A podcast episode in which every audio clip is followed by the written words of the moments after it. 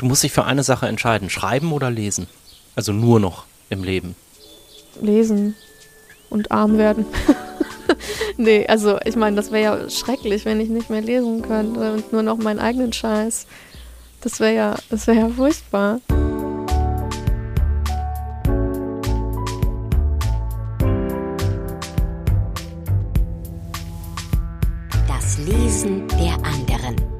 Prominente Menschen sprechen über Bücher, die sie geprägt haben. Mit Christian Möller.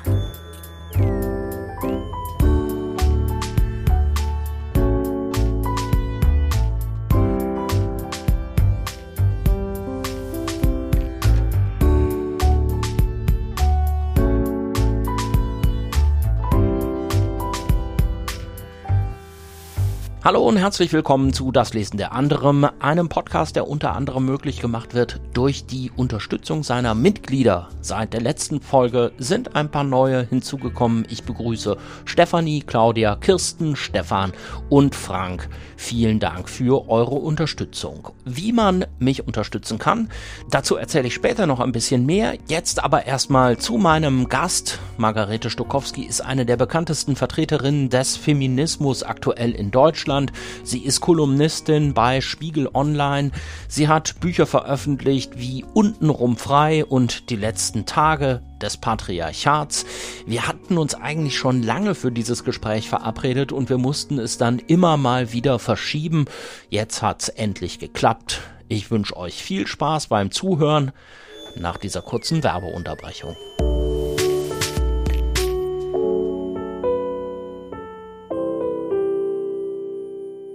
Was hört ihr eigentlich so beim Spazierengehen oder beim Gemüseschnippeln oder beim Abspülen? Ich hoffe natürlich, die Antwort lautet Podcasts, aber um ganz ehrlich zu sein, bei mir sind es in letzter Zeit auch ziemlich oft Hörbücher. Und Hörbücher hören, das geht gut mit Bookbeat. Bookbeat ist eine Hörbuch-App, in der habt ihr Zugriff auf über 100.000 Hörbücher und zwar als Flatrate. Das heißt, ihr könnt mit Bookbeat nicht nur ein Hörbuch pro Monat hören, wie bei vielen anderen Anbietern, sondern drei oder sieben oder zwanzig, so viel ihr halt wollt. Gut für Leute wie mich, die sich nicht so richtig entscheiden können. Ich höre zum Beispiel gerade Bin ich schon depressiv oder ist das noch das Leben von Till Räther und die Chronicles, das ist die Autobiografie von Bob Dylan, in dem Fall gelesen von Wolfgang Niedecken. Was auch immer ihr hören wollt, als HörerInnen von Das Lesen der anderen, kriegt ihr auf jeden Fall den ersten Monat Bookbeat gratis. Geht dazu einfach über die Landingpage bookbeat.de slash lesen. Den Link findet ihr auch nochmal in den Show Notes, bookbeat.de slash lesen oder ihr nutzt alternativ den Rabattcode lesen. Dabei wünsche ich euch viel Spaß aber bitte trotzdem auch noch weiter Podcasts hören, okay?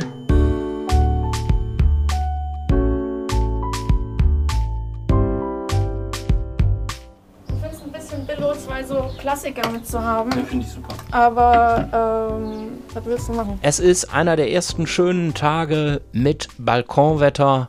Also haben wir uns einfach dahin gesetzt. Kurz bevor Margarete vorbeigekommen ist, hat noch ein Laubbläser rumgenervt, aber der ist jetzt auch endlich still. Ich nehme das, das kenne ich ja. noch nicht. Wir machen uns eine Dose Cider auf. Margarete hat einen großen Stapel Bücher mitgebracht, aber wir haben ja auch überhaupt keine Eile. Ich habe Zeit, weil wenn ich nach Hause gehe, muss ich meine Steuer machen. Da habe ich keinen Bock drauf. Habe ich richtig keinen Bock drauf. Hast du schon mal so random Sachen in das Mikro rein? Ja, ist es schon an oder muss ich. Eins, zwei, Test. Ja. Hallo, hallo. Hallo, hallo, ah, der hallo. Bläser ist schon aus, gell? Jetzt ist er aus, Oder? stimmt. Ich höre nichts mehr, ich höre noch Vögelchen. Genau. Aber die stören uns ja nicht. Vögelchen stören uns überhaupt nicht. Hier in der, wie hast du das nochmal eben genannt? Pokémon Arena Dicke Kinder. genau. Musst du nochmal kurz erklären. Soll ich es erklären? Ja. Ähm, ja, also der Ort, wo wir sitzen, ist gleichzeitig eine Pokémon-Arena und sie heißt Wandverzierung, Wandstück, dicke Kinder. Mit der Beschreibung, diese barocke Verzierung zeigt einige Kinder, die zu viele Süßigkeiten gegessen haben. Pokémon-Arenen sind Orte, an denen man äh, andere Pokémon aus Arenen kämpfen kann und seine eigenen Pokémon reinsetzen, wenn man das mag. Wenn man das mag. Und dann fällt einem das auch sofort auf. Oder hat Ja. dir das, äh, pinkt dich das dann irgendwie an auf deinem Handy oder so? Wenn man gerade spielt, dann sieht man das und es gibt halt die Möglichkeit im Spiel anderen SpielerInnen äh, so kleine Geschenke zu schicken, die dann nach dem Stop oder der Arena benannt sind, wo man das her hat. Also Okay. dann sehen die Leute, ah, die Person war am Brandenburger Tor, weil sie hat mir das Geschenk Brandenburger Tor geschickt und da sind dann da irgendwelche Bälle oder Beeren drin, die man im Spiel benutzen kann. Und es ist eigentlich irrelevant, von wo man die holt, weil es ist immer ungefähr dasselbe drin. Aber manchmal sind es halt nach irgendwie lustige, lustig benannte Orte.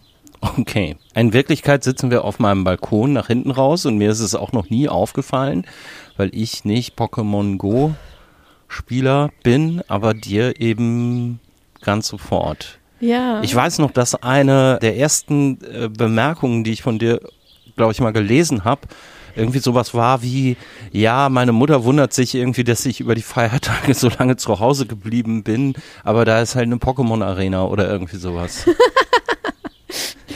Kann ich mich nicht erinnern. ne? Muss jemand anders gewesen sein. Ähm, ja, kann sein. Na gut, Stuck, äh, Stuckverzierung, dicke Kinder, die zu viele Süßigkeiten gegessen haben. Wir versuchen mal das hier nachzumachen. Vor uns steht ähm, Kilo Haribo. ein, ungefähr ein Kilo, Kilo Haribo, was ich vorher noch schnell gekauft habe. Und auf der anderen Seite des Tisches auf meinem kleinen Balkon sitzt mir gegenüber Margarete Stokowski. Hallo. Hallo. Schön, dass du dir die Zeit genommen hast. Ja, gerne. Für ein wir Kilo Haribo. ungefähr fünfmal verschoben haben. Stimmt. Ich hatte auch die Bücher irgendwann auch schon mal alle zusammengetan auf dem Stapel. Ja.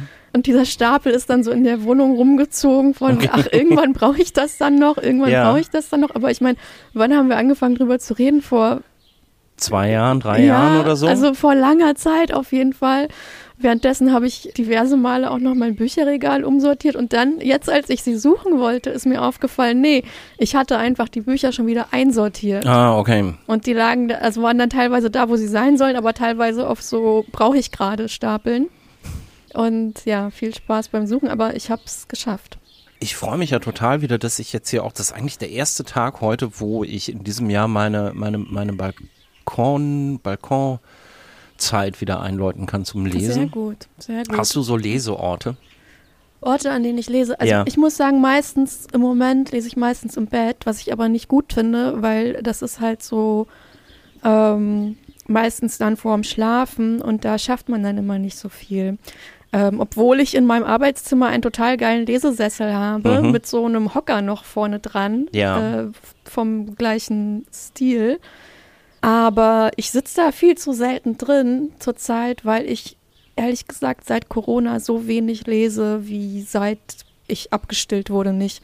Okay. Also ähm, ich habe, glaube ich, also gedruckte Bücher seit Corona vielleicht so fünf oder so gelesen. Mhm, Und das mhm. lese ich halt sonst oft in einem Monat. Ne? Also das ist in keinem Verhältnis zu, was vorher los war. Ich bin sehr stark auf Hörbücher umgestiegen, weil das irgendwie so, das kann man halt so nebenbei hören. ja. Und ähm, ich habe irgendwann Anfang Corona entdeckt, dass man über die Bibliotheks-App sich unfassbar viel Zeug kostenlos reinschallern kann. ähm, und habe das dann gemacht. Ich glaube im ersten Lockdown 80 Bücher oder so. Okay. Halt auch richtigen Trash, also so richtigen Vollscheiß, so Bestseller-Sachen, wo ich einfach wissen wollte, was das ist. Sowas Mhm. wie achtsam Morden.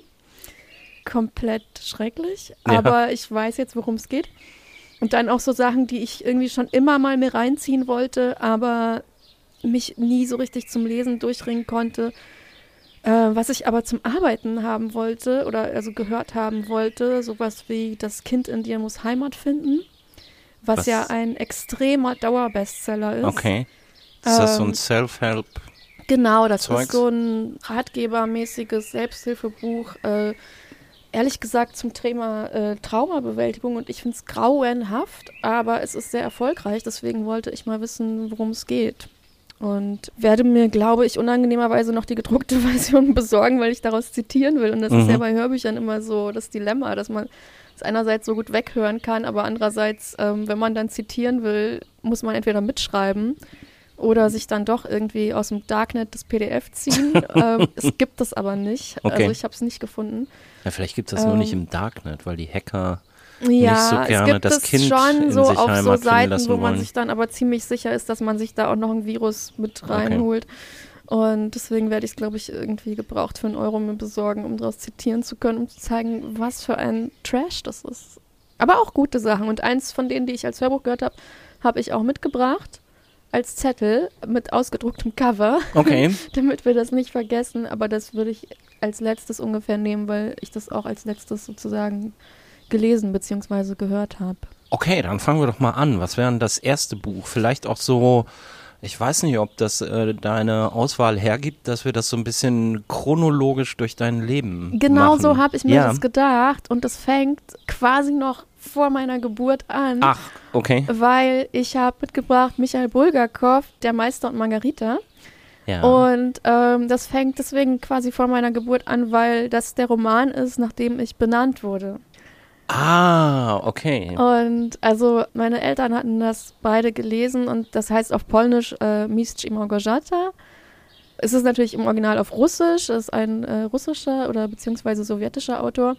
Er hat das geschrieben gegen Ende seines Lebens. Er ist, glaube ich, 1940 gestorben. Hat das aber über eine ziemlich lange Zeit geschrieben. Ich glaube, so über zehn Jahre oder was. Es ist dann erst in den 60er Jahren als Fortsetzungsgeschichte in einer Zeitschrift erschienen. Ich glaube, Moskwa hieß das Magazin und war äh, von Anfang an aber ein so ein Zensurfall. Es wurde eh schon sehr viel durch die Zensur rausgekürzt, weil es ein satirisches Werk ist, das so die damalige Gesellschaft ein bisschen beschreibt. Und für mich war es aber, also ich habe das gelesen zum ersten Mal, als ich so 15 war ungefähr. Ui. Weil mir meine Eltern das erzählt haben, oder meine Mutter, glaube ich, hat mir das erzählt, dass ich danach benannt bin. Und ich war ziemlich enttäuscht, ehrlich gesagt. Und zwar, weil ich bin ja in so einem katholischen Umfeld aufgewachsen und selbstverständlich davon ausgegangen, dass ich nach der heiligen Margarete oder so, so. benannt bin. Okay. Und äh, ich hatte auch irgendwie so von meiner Oma so irgendwelche so Heiligenbildchen, die Ja. heilige Margareta oder so. Und habe mir das immer, ich habe nie danach gefragt, woher ich diesen Namen habe. Und habe mir halt immer irgendwie so eine standhafte Heilige vorgestellt. Dann das Buch gelesen, festgestellt, ah, äh, Margarita ist eine Hexe. Ich wollte Ähm, gerade sagen, das ist eher die sehr unheilige Margarete in dem genau, Buch. Ne? die, die ist sehr unheilig. Also das ist erstmal eine normale Frau, die mit einem Schriftsteller zusammen ist und der Schriftsteller hat große Probleme mit seinem Werk und will das verbrennen und sie versucht das zu retten und so. Aber im Laufe dieser Geschichte passiert es, dass der Teufel auftaucht in Moskau und äh, mit so seinen Gehilfen, äh, ein übergroßer Kater, der Behemoth heißt, das fand ich natürlich mit 15 cool.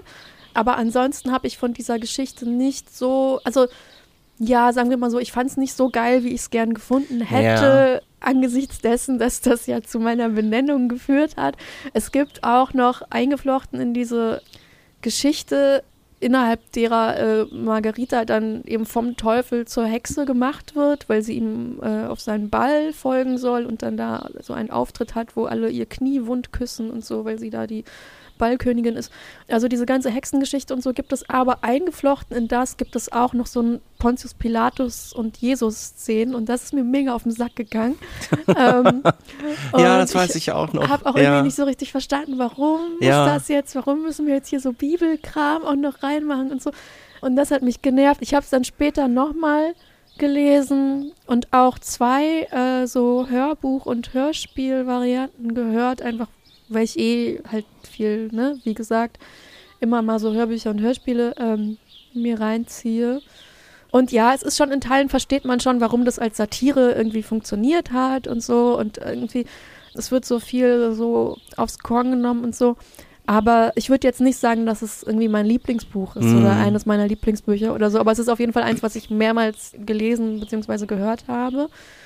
Ja, was willst du machen? Ist halt, ähm, muss man halt mit leben. Aber ich finde es jetzt auch kein schlechtes Buch oder so. Nee, nee, ich find, also ich habe das glaube ich mit wahrscheinlich dann eher so 35 gelesen äh, oder noch später, irgendwie als die, da ist so eine Neuübersetzung vor wenigen Jahren Ja, rausgekommen, die genau. auch so hoch gelobt wurde. Mhm. Und dann habe ich gedacht, so jetzt nutze ich endlich mal die Gelegenheit und lese dieses Buch, von dem so viele Mhm. Leute, auf deren Urteil ich auch was gebe, irgendwie so gesagt haben, oh, eines der größten Werke der Weltliteratur und ich habe noch nie so ein tolles Buch gelesen und dann, dann, dann liest man auch so darüber, dass das wahrscheinlich, weil das so ein Zensurfall war, wie du gesagt hast, dass viele Leute so in Russland oder vielleicht auch generell Osteuropa vor dem Fall des Eisernen Vorhangs irgendwie seitenweise daraus zitieren konnten, weil es Ja. so toll war und solche Sachen.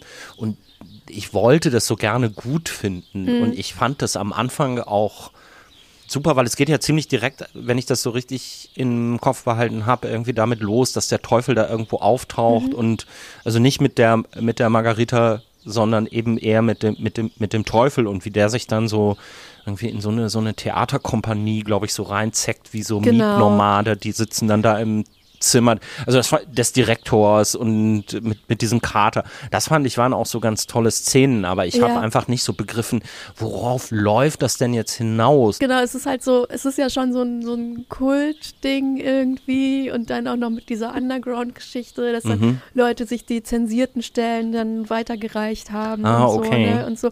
Und das will man dann natürlich irgendwie gut finden, aber ja, man muss sich ja auch nicht verbiegen. Also ich finde es ein okayes Buch, aber ich würde lügen, wenn ich sagen würde, geilstes Buch, das ich je gelesen habe. Das ist schon mal ein super Blurb für Bulgakov. Ich finde es ein okayes Buch. Zitat Ende. Margarete Stokowski. Ja. Können die sich im Hansa Verlag mal überlegen, ob sie das da hinten drauf tun wollen oder wo das rausgekommen ist. Ich weiß es Ich habe hier eine. DTV-Ausgabe, aber ich weiß nicht, ob das, die ist auf jeden Fall alt, also keine Ahnung, ob das noch gültig ist. Ja, ich glaube, es ist bei Galliani im Moment. Ist Ja. aber auch egal. Das ist ja jetzt eh so, ähm, eher so Insider-Schnack.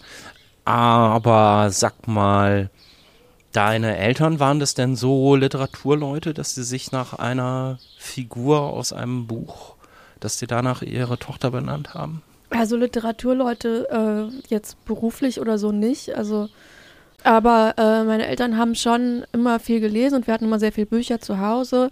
Also ich komme jetzt nicht aus so einem bürgerlichen Hochkulturhaushalt, wo man dann immer klassische Musik hört und klassische Bücher dabei liest und währenddessen über die Oper diskutiert oder so. Aber äh, Bücher waren in rauen Mengen vorhanden und ähm, von daher finde ich es auch nachvollziehbar, dass sie mich nach einer Buchfigur benannt haben. Also so Bücher ohne den bildungsbürgerlichen Kontext sind doch eigentlich auch viel besser, oder? Ja, also ich meine, wir hatten halt jetzt nicht zu Hause so die, die Gesamtausgabe großartige und Bibliothek sowas, ja. genau, wie man sich das so vorstellt, Mhm. mit so schweren Eichenregalen und dann Ja. stehen da so Thomas Mann alle Werke und Ja. sowas. Ähm, was ja auch damit zusammenhängt, dass meine Familie aus Polen kommt und ähm, wir natürlich nicht den deutschen Kanon irgendwie Mhm. zu Hause hatten. So, äh, Naja, aber da könnte man dann irgendwie ja so vorstellt. Adam Und Mickiewicz oder Polnische sowas Sachen habe ich äh, als Kind nicht gelesen eigentlich. Also lese ich eigentlich auch jetzt äh, extrem selten. W würde immer gerne mehr, aber ja, würde halt gerne. Aber wir hatten auf jeden Fall viel, viel Zeug zu Hause. Und ja, ich finde es jetzt auch nicht schlecht, dass es nicht so, nicht äh, die Goethe-Gesamtausgabe war. Ja. Ja. Vielleicht stand die da auch irgendwo vom Flohmarkt oder so, ich weiß es nicht, aber könnte ich mich jetzt nicht erinnern. Aber ja. Aber Lesen hat schon früh für dich eine Rolle gespielt und auch Hat sehr früh angefangen. Also ich habe lesen gelernt, ungefähr zusammen mit meinem Bruder, der zwei Jahre älter ist.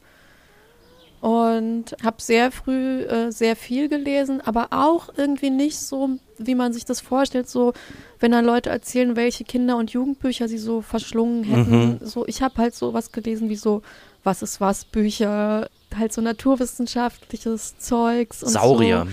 Und ja, Tiere ganz viel, also ganz viel so Naturkrempel, ähm, weil ich auch so ein bisschen so ein Öko-Kind war. Also jetzt auch nicht von Herkunft her, aber ich fand halt so Tierschutz irgendwie gut, wie halt viele Kinder, ne?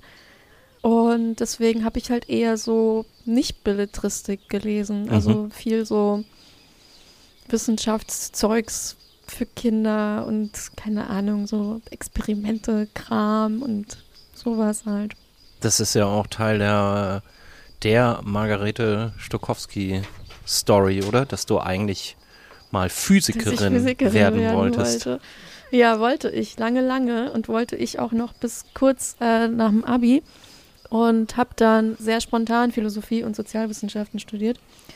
Aber hatte mich auch beworben für Physik und habe auch die Zulassung bekommen, weil das ja kein Problem ist, so eine Zulassung zu kriegen. Aber habe dann sehr spontan gedacht, ach nee, komm, ich mache das erste Semester, mache ich Philosophie und Mhm. Sozialwissenschaften, weil die Kombi Physik und Philosophie ging so nicht in Berlin und ich wollte in Berlin bleiben. Und äh, mir hatten auch so Physikleute, also ich war dann an der Uni und habe so mit Leuten geredet und die haben alle gesagt, nee, mach, wenn du Physik machst, musst du das als einziges Fach machen, sonst schnallst du gar nichts und so. Okay. Und das hat mich auch so ein bisschen abge, abgeturnt von der Idee und auch so, dann dachte ich so, hm, okay, die Leute in Physik, so, das sind so diese und dann habe ich mir die Leute in Philosophie angeguckt und irgendwie wollte ich eher so sein wie die Okay. Irgendwie so auf dem Uniflur kiffende, Kaffee trinkende, barfuß Leute, was natürlich auch mega, also Barfuß, ähm, Leute, da, da kann ich mich nicht dran erinnern. In Köln war das anders. das war natürlich auch nur ein sehr kleiner Ausschnitt, aber es war halt wirklich so, dass ich in die HU gefahren bin und dann da so rumgelaufen bin und versucht habe, ein paar Leute anzuquatschen und das waren halt die Leute, die ich getroffen habe und was willst du machen, so. Dann habe ich mich mit denen unterhalten und dachte, nee, okay, cool, ich mache das erstmal ein Semester und dann kann ich ja immer noch wechseln. Mhm. Jedoch, äh, 17 Semester später oder so, habe ich dann mit Philosophie, also ja, ich habe äh, Bachelor Philosophie und Sozialwissenschaften und Master Philosophie gemacht und bin nie rüber zur Physik gewechselt.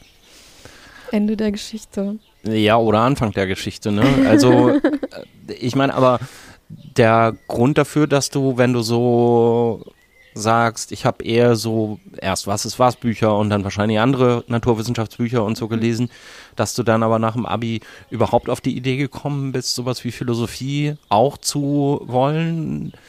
Hatte das irgendwie, weiß ich nicht, gibt es da irgendwie einen Hintergrund mit Büchern oder mit Ja, Leuten oder so? Ja, ähm, damit würden wir ein bisschen zwar die Reihenfolge überspringen, die ich mir gedacht hatte, aber wir können damit direkt weitermachen. Ist ja egal, Ja. welche Reihenfolge.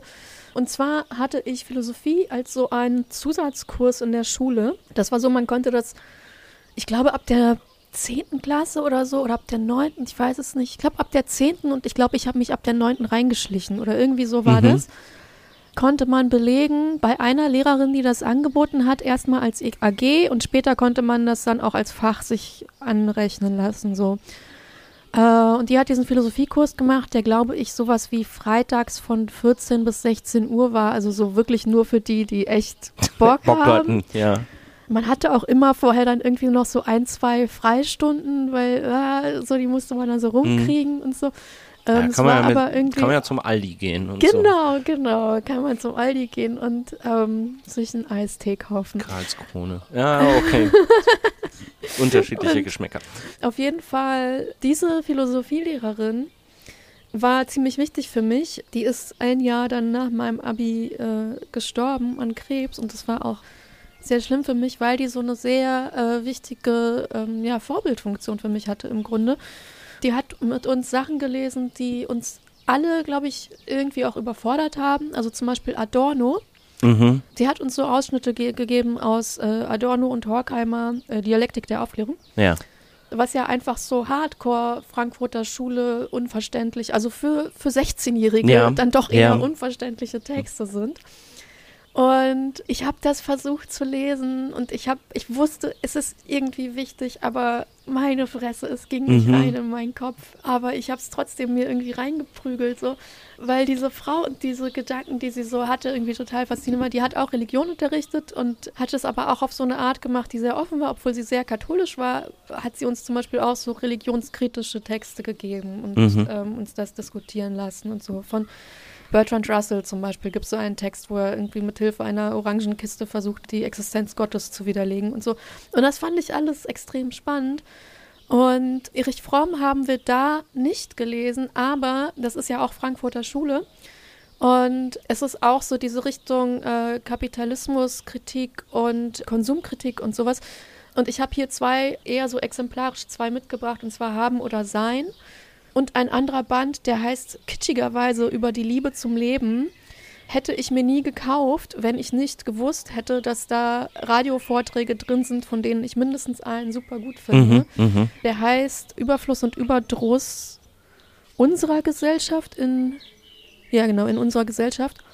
Erich Fromm ist so ein Fall, ähm, ich habe dieses Haben oder Sein auch so mit 16 oder so gelesen zum ersten Mal. Ungefähr auch zur selben Zeit wie Die Kunst des Liebens, was ja so ein extremer äh, Geschenkebuch-Bestseller quasi Okay. ist. Was faszinierend ist, weil es schon auch einfach ein philosophisches Buch ist, aber halt so geschrieben, dass man es schon auch versteht, wenn man jetzt nicht einen akademischen, äh, irgendwie das studiert hat oder so. Ich fand das damals mega geil. Also, weil Erich Fromm ist jemand, der so Psychoanalyse, äh, Philosophie, Kapitalismuskritik, Soziologie verbindet zu was, was so ein kleines Mädchen, das gerne Punk sein will und auch gleichzeitig Hippie und sich viele Gedanken über das Leben macht, sehr abholt. Und dann habe ich an der Uni festgestellt, dass Erich Fromm mega gedisst wird von Leuten, die wirklich kritische Theorie machen. Und der halt so gilt als der dusselige Märchenonkel. so- Also nicht, Ja, bei, ja, ja, nicht bei allen, aber bei vielen. Haben oder Sein und äh, Die Kunst des Liebens sind so seine größten Bestseller, die ja auch so total, also nicht halt nur akademische Bestseller sind, so, sondern auch in so schönen Ausgaben an der Kasse liegen, äh, teilweise. Der hat halt so den Ruf von einem nicht so ganz ernstzunehmenden Theoretiker an der in vielen so akademischen Kreisen, also wer überhaupt, also kritische Theorie wird ja jetzt prinzipiell nicht so wahnsinnig viel äh, in Philosophie unterrichtet und das sind halt so jeweils bestimmte Kreise, die das machen. Mhm. Aber da liest man eher nicht Erich Fromm, ja, da liest man halt Adorno und so. Und, Stimmt, ähm, ja, ja. Und mich hat es damals so ein bisschen so, oh, okay, der ist halt doch nicht so cool. Hm, ja, peinlich, dass ich den so gut fand und so. und dann muss ich aber sagen, habe ich mich da so über die letzten Jahre so ein bisschen wieder reingefuchst und ab und zu stellenweise Sachen gelesen, die ich für irgendwas zum Arbeiten brauchte und muss sagen, nee, fuck you, der ist total gut. Und das ist mega interessant, was er schreibt. Und die Tatsache, dass das irgendwie populär äh, bekannt geworden ist, ist glaube ich, für akademische Leute zum Teil so ein bisschen ein kleiner Affront, weil Ja, die ja. halt mit ihrem Kram oft nicht so die Reichweite haben, die sie vielleicht gerne hätten, vielleicht aber auch nicht. Mich hat es als Jugendliche abgeholt und mich hat es irgendwie, äh, es holt mich immer noch ab. Und ähm, dieser eine Vortrag, Überfluss und Überdruss, den gibt es auch als, ähm, das war ursprünglich ein Radiovortrag fürs, für was? Ich glaube, im SWR kam der so, warte mal, ich habe es mir aufgeschrieben. Habe ich das? Ja, äh, 1971. Ich habe das so im letzten halben Jahr öfter noch so zum Einschlafen gehört, was halt heißt, so sowas wie zehnmal angefangen und dann Mhm. irgendwann mal zu Ende gehört. Ne? Das Ja. sind irgendwie nur, ich weiß nicht, dreieinhalb Stunden, das ist eine Vortragsreihe. ja. Und dachte so, wie krass ist das? Das ist aus den 70ern, Anfang der 70er. Es ist so anschlussfähig an vieles, was wir heute ähm, so diskutieren. Auch, also blöd immer das zu sagen, aber auch so Corona-mäßig, es geht so viel um Konsum und wie man so versucht, die Leere, die man spürt, durch Konsum zu füllen, der aber halt nicht sozusagen Konsum ist, wie man muss halt essen und man muss halt trinken und man kann auch Filme gucken, ohne dass es irgendwie krankhaft ist oder so, sondern halt eher so ein zwanghaftes, suchthaftes Verhältnis zu, ich muss mir was reinpfeifen, um Mhm. überhaupt irgendwas zu spüren. Ja. So kennen ja viele so zu Corona-Zeiten, als man sitzt irgendwie zu Hause und macht so Online-Shopping von irgendwelchen Sachen, wo man so denkt, Mhm. ach, vielleicht bringt das was, wenn ich mir jetzt noch ein paar schöne Sachen für die Wohnung bestelle oder Ja, ja. noch ein paar Jogginghosen oder ähm, whatever. Aber auch, was auch drin vorkommt, er spricht so über die Jugend und wie die Jugend sich nicht mehr von einer Moral leiten lässt, die aus der Religion kommt, sondern von einer selbstgewählten Moral anhand von Werten, die sie halt sozusagen selber in der Welt vorfinden, unter anderem äh, Umweltzerstörung und äh, der Kampf dagegen. Und es geht quasi äh, um Greta in diesem Ja. Vortrag, aber halt äh, lange vor Greta, weil er so sagt, die sind halt so ehrlich und äh, furchtlos und ähm, die Älteren verstehen nicht, was die wollen. Und so, es ist so krass. Also wenn man Okay. das heute liest, denkt man so, okay, es ist quasi über Fridays for Future, aber halt 71. Und ja, kann man sich gut mal geben. Gibt es, glaube ich, auch auf YouTube so als äh, so eine Videoreihe mit halt dem, dem Hörbuch, Radiovortrag. Äh, Finde ich sehr empfehlenswert. Und auch, also es ist, es ist so ein Vortrag oder eine Vortragsreihe, die sehr viele Themen abdeckt. Es geht zum Beispiel auch um die Krise des patriarchalen Systems. Und ich finde es interessant, weil Erich Fromm ist jetzt gar nicht so bekannt als der große Feminist oder so, aber er sagt halt mhm. halt so, total explizit so Sachen wie, ja, wir sehen ja, dass dieses patriarchale System gescheitert ist. Ich meine, es konnte die ganzen großen Kriege nicht verhindern, funktioniert offenbar nicht und so, wir brauchen mal was Neues. Und das ist aber so, das sind so ein paar Nebensätze, die er halt so einstreut in so einem kleinen Kapitel. Oder ja, also das Kapitel heißt schon irgendwie Krise des patriarchalen Systems, aber es ist so ziemlich, ziemlich nebenbei erklärt er, ähm, warum man eigentlich alles anzünden muss. Und das finde ich so ganz schön ich finde ja interessant, dass das dann immer mit so, so äh, vielleicht nicht Vorbildern, aber mhm. irgendwie doch so Türhüter oder so, mhm. der dir dann irgendwie so die Tür oder Türhüterin in deinem Fall. Mhm. Aber bei mir war es mein Sovi-Lehrer, der so 68er auch war mhm. und eher so ein, also kein Hippie 68er, sondern so ein Tylo, er, mhm. also hat immer alte französische Autos gefahren mhm. und, und, und Miles Davis gehört und solche Sachen und bei dem hatten wir irgendwie, also der war, hatte, war kein Theaterlehrer, aber wir hatten bei dem so eine Theater AG, die aber am Ende auch nur darauf hinauslief, im Café rumzusitzen und Milchkaffee zu trinken, mhm. der damals gerade irgendwie so auch in der Provinz angekommen war und bei dem haben wir dann halt so Adorno gelesen. Mhm. Und aus dem, ich weiß noch, dass ich habe immer noch meine Ausgabe von Minima Muralia ja. aus der Zeit und habe mir das extra gekauft, weil das halt irgendwie er so gesagt hat, dass das so ein wichtiges Buch ist. Und dann ja. halt so kopierte Texte haben wir daraus gelesen.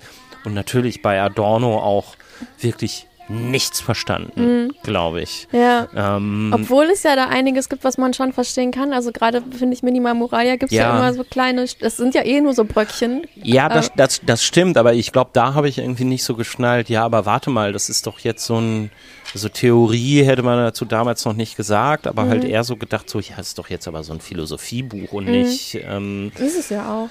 Ist es ja auch, aber damals hätte ich halt irgendwie so aus einem anderen Philosophieunterricht immer gedacht, Philosophie ist halt so Kant und man versteht nichts. Oder ja. Platon und, und man halt versteht. Adorno und man versteht und man, nichts. Ja, und da, da geht es dann aber ja auch darum, irgendwie, was man jetzt quasi daraus ablesen kann, wie Leute also das ist so in dieser Welt der 50er Jahre, in der das ja so ein bisschen entstanden ist, oder 40er, wie Leute die Tür vom Auto zuschlagen und mhm. daraus wird dann so eine gesellschaftliche ja.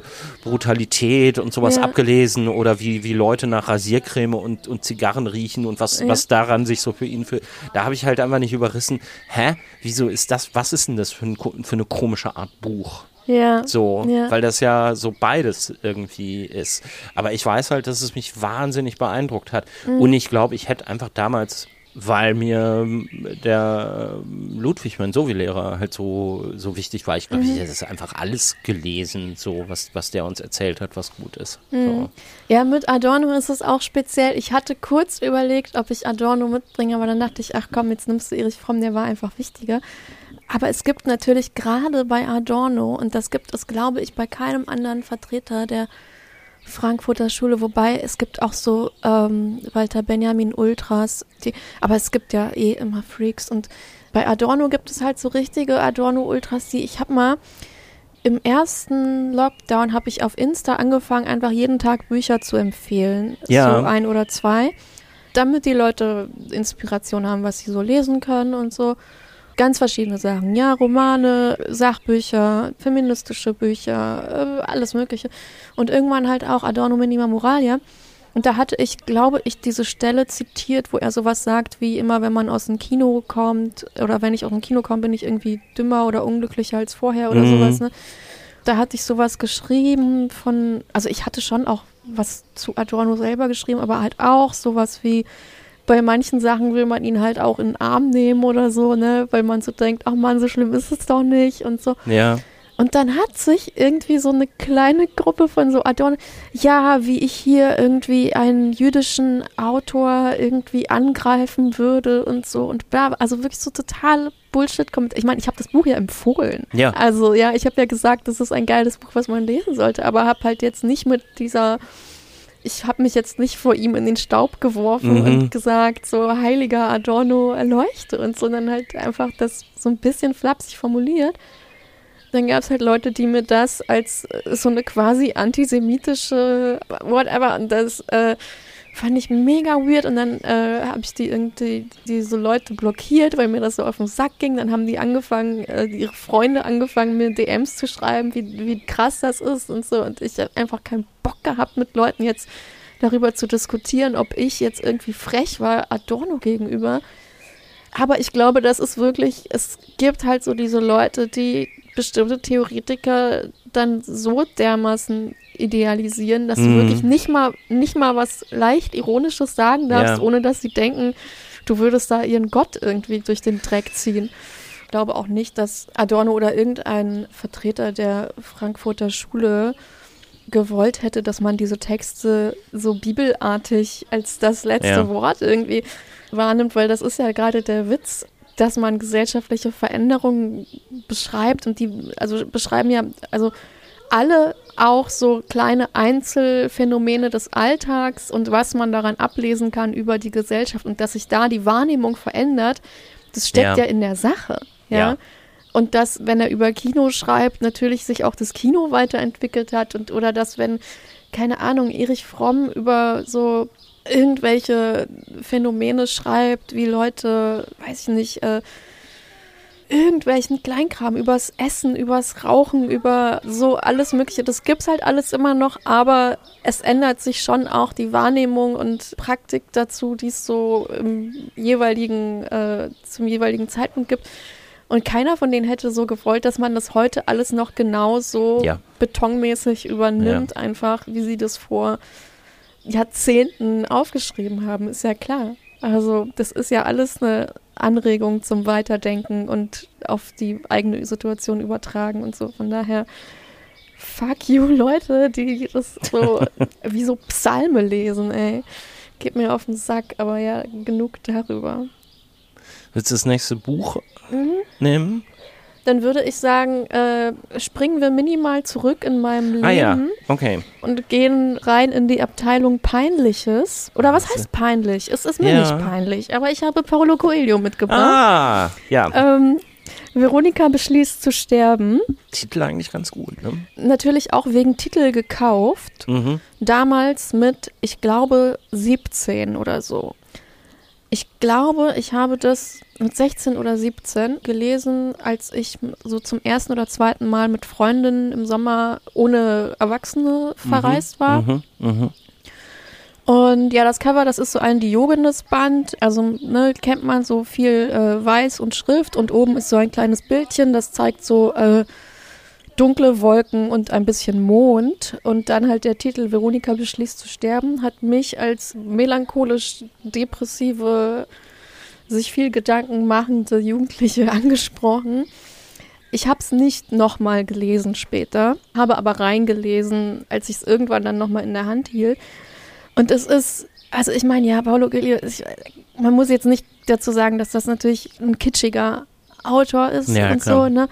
Es ist die Geschichte einer Frau, die versucht, sich umzubringen. Ich kann mal die ersten Sätze vorlesen, Oh soll ja, ich bitte, das machen? bitte. Am 11. November 1997 entschied Veronika, jetzt sei es endlich an der Zeit, sich das Leben zu nehmen. Sie machte ihr Zimmer sauber, das sie in einem Kloster gemietet hatte, stellte die Heizung ab, putzte die Zähne und legte sich aufs Bett. Sie nahm die vier Schachteln mit den Schlaftabletten vom Nachttisch. Lieber wollte sie eine Tablette nach der anderen nehmen, anstatt sie zu zerdrücken und in Wasser aufzulösen, da schließlich zwischen Absicht und Umsetzung einer Absicht ein himmelweiter Unterschied besteht und sie sich die Freiheit bewahren wollte, es sich auf halbem Weg noch einmal anders überlegen zu können. So, sie nimmt dann diese ganzen Schlaftabletten mit der Absicht zu sterben. Wie man sich denken kann, stirbt sie nicht, Mhm. sondern kommt mit einer Überdosis Schlaftabletten, ähm, wacht sie dann in einer Klinik auf, ist in der Psychiatrie und erfährt, dass sie nur noch, ich weiß nicht, eine Woche oder zwei Wochen äh, zu leben hat in dieser Psychiatrie äh, und beschließt daraufhin jetzt dann doch äh, diese letzte Woche so zu leben, wie sie sich das immer gewünscht hat, irgendwie Mhm. so. Verliebt sich natürlich in der Psychiatrie dort in einen anderen Patienten, Selbstverständlich fliehen sie beide aus der Psychiatrie äh, und selbstverständlich stimmt es nicht, dass sie nur noch diese eine Woche hat, sondern als diese Woche vorbei ist, lebt sie dann irgendwie immer noch, weil dieser Arzt sie angelogen hat und bla bla bla. So. Also sprich Romantisierung von kranken Frauen, ein Mann oder eine Liebesgeschichte, die sie irgendwie aus dem Elend rettet. Es ist alles drin. Ich weiß, ich fand das damals gut, Ja. als ich es gelesen habe. So diese Vorstellung, dass man durch die Liebe aus dem Elend errettet wird und so. Es ist im Grunde ist es so ein bisschen Disney für Erwachsene, ja. Ja. Aber halt inklusive Thema Suizid, was halt wirklich behandelt wird. Wie so, es ist ja auch so total naiv geschrieben. Also, weißt du, so geht nicht so richtig in irgendeine Tiefe, sondern so, Hm. ja, sie wollte halt sterben und hat halt dann die Tablet Tabletten genommen. Das kann man machen als Stil, aber natürlich ist es insgesamt ein scheiß Buch. Also, ähm, Ich fand das jetzt gerade ganz interessant, was du vorgelesen hast, ehrlich gesagt, diesen ersten Absatz. Weil ich hätte mir das, also ich meine, das Pathos wird wahrscheinlich irgendwie später kommen und nicht direkt im ersten Absatz. Aber ich fand es halt gar nicht so pathetisch und kitschig, wie ich mir Nee, immer genau, vorgestellt hätte, wenn alle Leute gesagt haben, ja, hier Paulo Coelho, so hier mit seinen fünf Fantastilliarden Instagram-Followern und seinen komischen Kalendersprüchen. Ja, So. ich denke, dass also der Kitsch kommt in dieser Geschichte nicht so sehr durch die Sprache, sondern halt durch die Geschichte und die Handlung, dass sie halt durch dieses Verliebtsein und diesen anderen Typen, der glaube ich schizophren ist oder was, also der Typ, in den sie sich verliebt, und die beide dann da raus aus dieser Psychiatrie und so. Das ist natürlich auch, also wenn man suizidal ist, wird man nicht unbedingt durch so also das kann natürlich durch Verlieben und so sich irgendwie verändern, aber und es ist jetzt auch nicht explizit so, dass sie Depressionen hat, Mhm. wegen derer sich, sie sich umbringen will. Ich glaube, es wird gar nicht so sehr gesagt, warum sie das will, aber gut, was für Leute wollen sich umbringen? Es wird jetzt auch kein anderes Beispiel irgendwie. Ich, ich weiß es nicht mehr. Es ist, wie gesagt, mein Ich halbes Leben her, dass ja, ich es gelesen ja, habe. ja. Aber das geht natürlich sehr einher mit dieser sehr populären Idee von, naja, wenn du depressiv bist und dich umbringen willst und so, dann musst du nur lernen, das Leben zu genießen und Mhm. fertig ist. Ne? Mhm. Und das ist natürlich scheiße. Also das nimmt die Sache nicht ernst. Und dass Ja. Leute, ähm, die depressiv sind und sich umbringen wollen, dass sie eine ernstzunehmende Krankheit haben und halt eine potenziell tödliche Krankheit, wird natürlich durch so Stories, wo dann irgendwer durch das Kennenlernen einer anderen Person und so dann errettet wird und natürlich auch eine Frau durch das Kennenlernen von einem Mann und so. Äh, ja, Ja. Ich jetzt, muss ich jetzt nicht haben. Ja, aber ich hab's halt, ich hätte halt damals gesagt, äh, bestes Buch überhaupt, ja. Ja. Deswegen habe ich es mitgebracht. Und du hast, Ja. habe ich das richtig verstanden, du hast das eher, also wegen der Kombination aus Cover und Titel. Ja. Mhm. Mir war auch Paulo Coelho kein Begriff. Und ich habe dann später auch noch andere Sachen von ihm gelesen im Versuch, an diese positive Leseerfahrung anzuschließen. Ich glaube, elf Minuten oder wie heißt das, wo es dann so, ach, whatever, ich habe andere Sachen gelesen und fand sie scheiße und würde wahrscheinlich auch dieses, wenn ich es jetzt nochmal lesen würde, scheiße finden. Mhm. So. Aber du hast es, äh, du hast es noch. Ich habe es noch, ja. Ja, ja. Schmeißt du nicht so leicht Bücher weg? Ähm, Oder gibst du nicht so leicht Bücher weg? Doch, aber halt, also so Sachen, die für mich mal wichtig waren, schmeiße ich nicht weg oder gebe ich nicht weg. Mhm. Also was ich viel weggebe, ist so Zeug, was ich irgendwann mal gelesen habe und dann so, also weil ich hatte natürlich auch verschiedene Phasen, wo ich Sachen interessant fand und wo ich dann denke, okay, da werde ich wirklich nie wieder reingucken, äh, Marie Kondo-mäßig. Sparkt mir das kein Joy mehr und ich brauche es auch nicht mehr. Also, Achso, ich dachte gerade, ähm, du wolltest sagen, dass du dieses Marie Kondo Buch gelesen hast. Marie Kondo habe ich auch gelesen, habe ich nicht mitgebracht, weil es mich jetzt nicht so bewegt hat ähm, wie andere Sachen. Ich habe äh, zwei Bücher von Marie Kondo gelesen, also Magic Cleaning äh, Teil 1 und 2 sozusagen. Fand's auch äh, nicht so schlecht, außer äh, die Stellen, wo es um Geschlechterverhältnisse geht und sie so absoluten Bullshit schreibt, wie ja, wenn sie, also sie richtet sich sowieso ziemlich explizit nur an Frauen.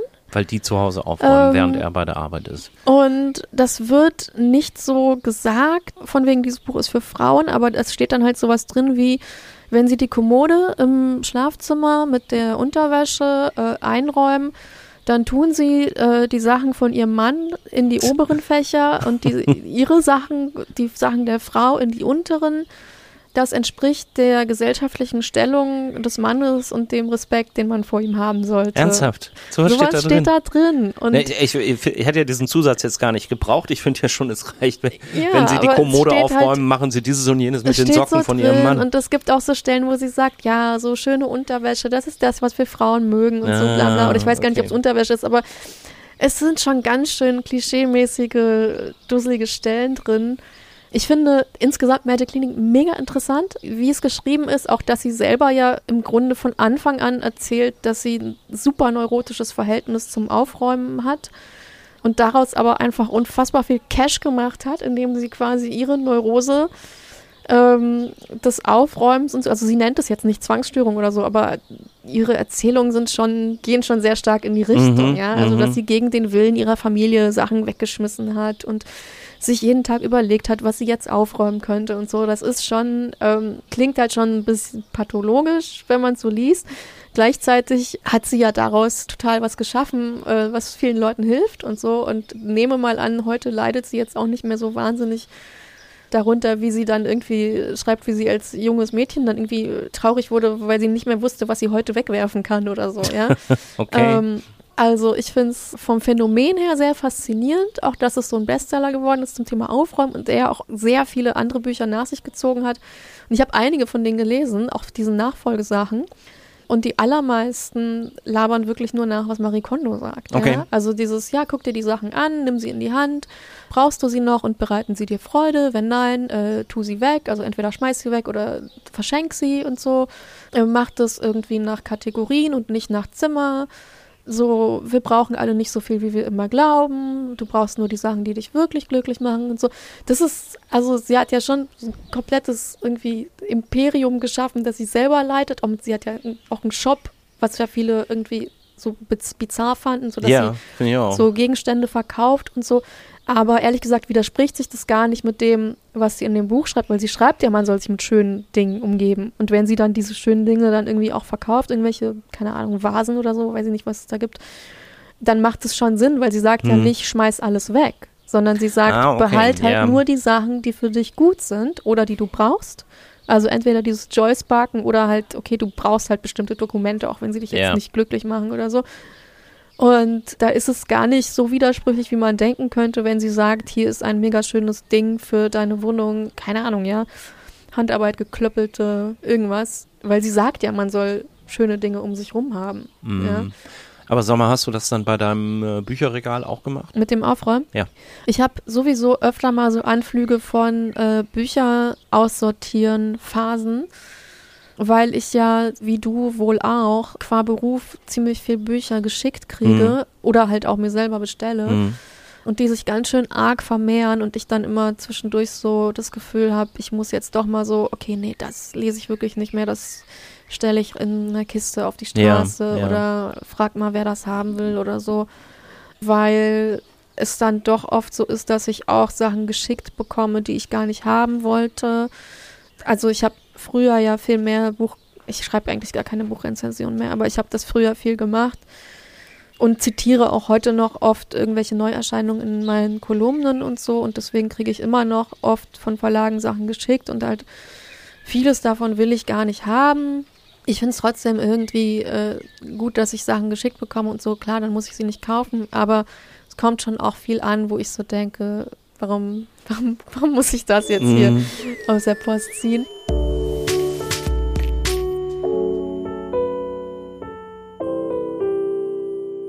Das Lesen der anderen mit Margarete Stokowski und mit freundlicher Unterstützung des Verlages Mattes und Seitz. Darüber freue ich mich persönlich sehr, denn Mattes und Seitz ist einer meiner Lieblingsverlage, für den mache ich gern Werbung, denn die machen tolle Bücher, die ich euch wirklich ans Herz legen kann.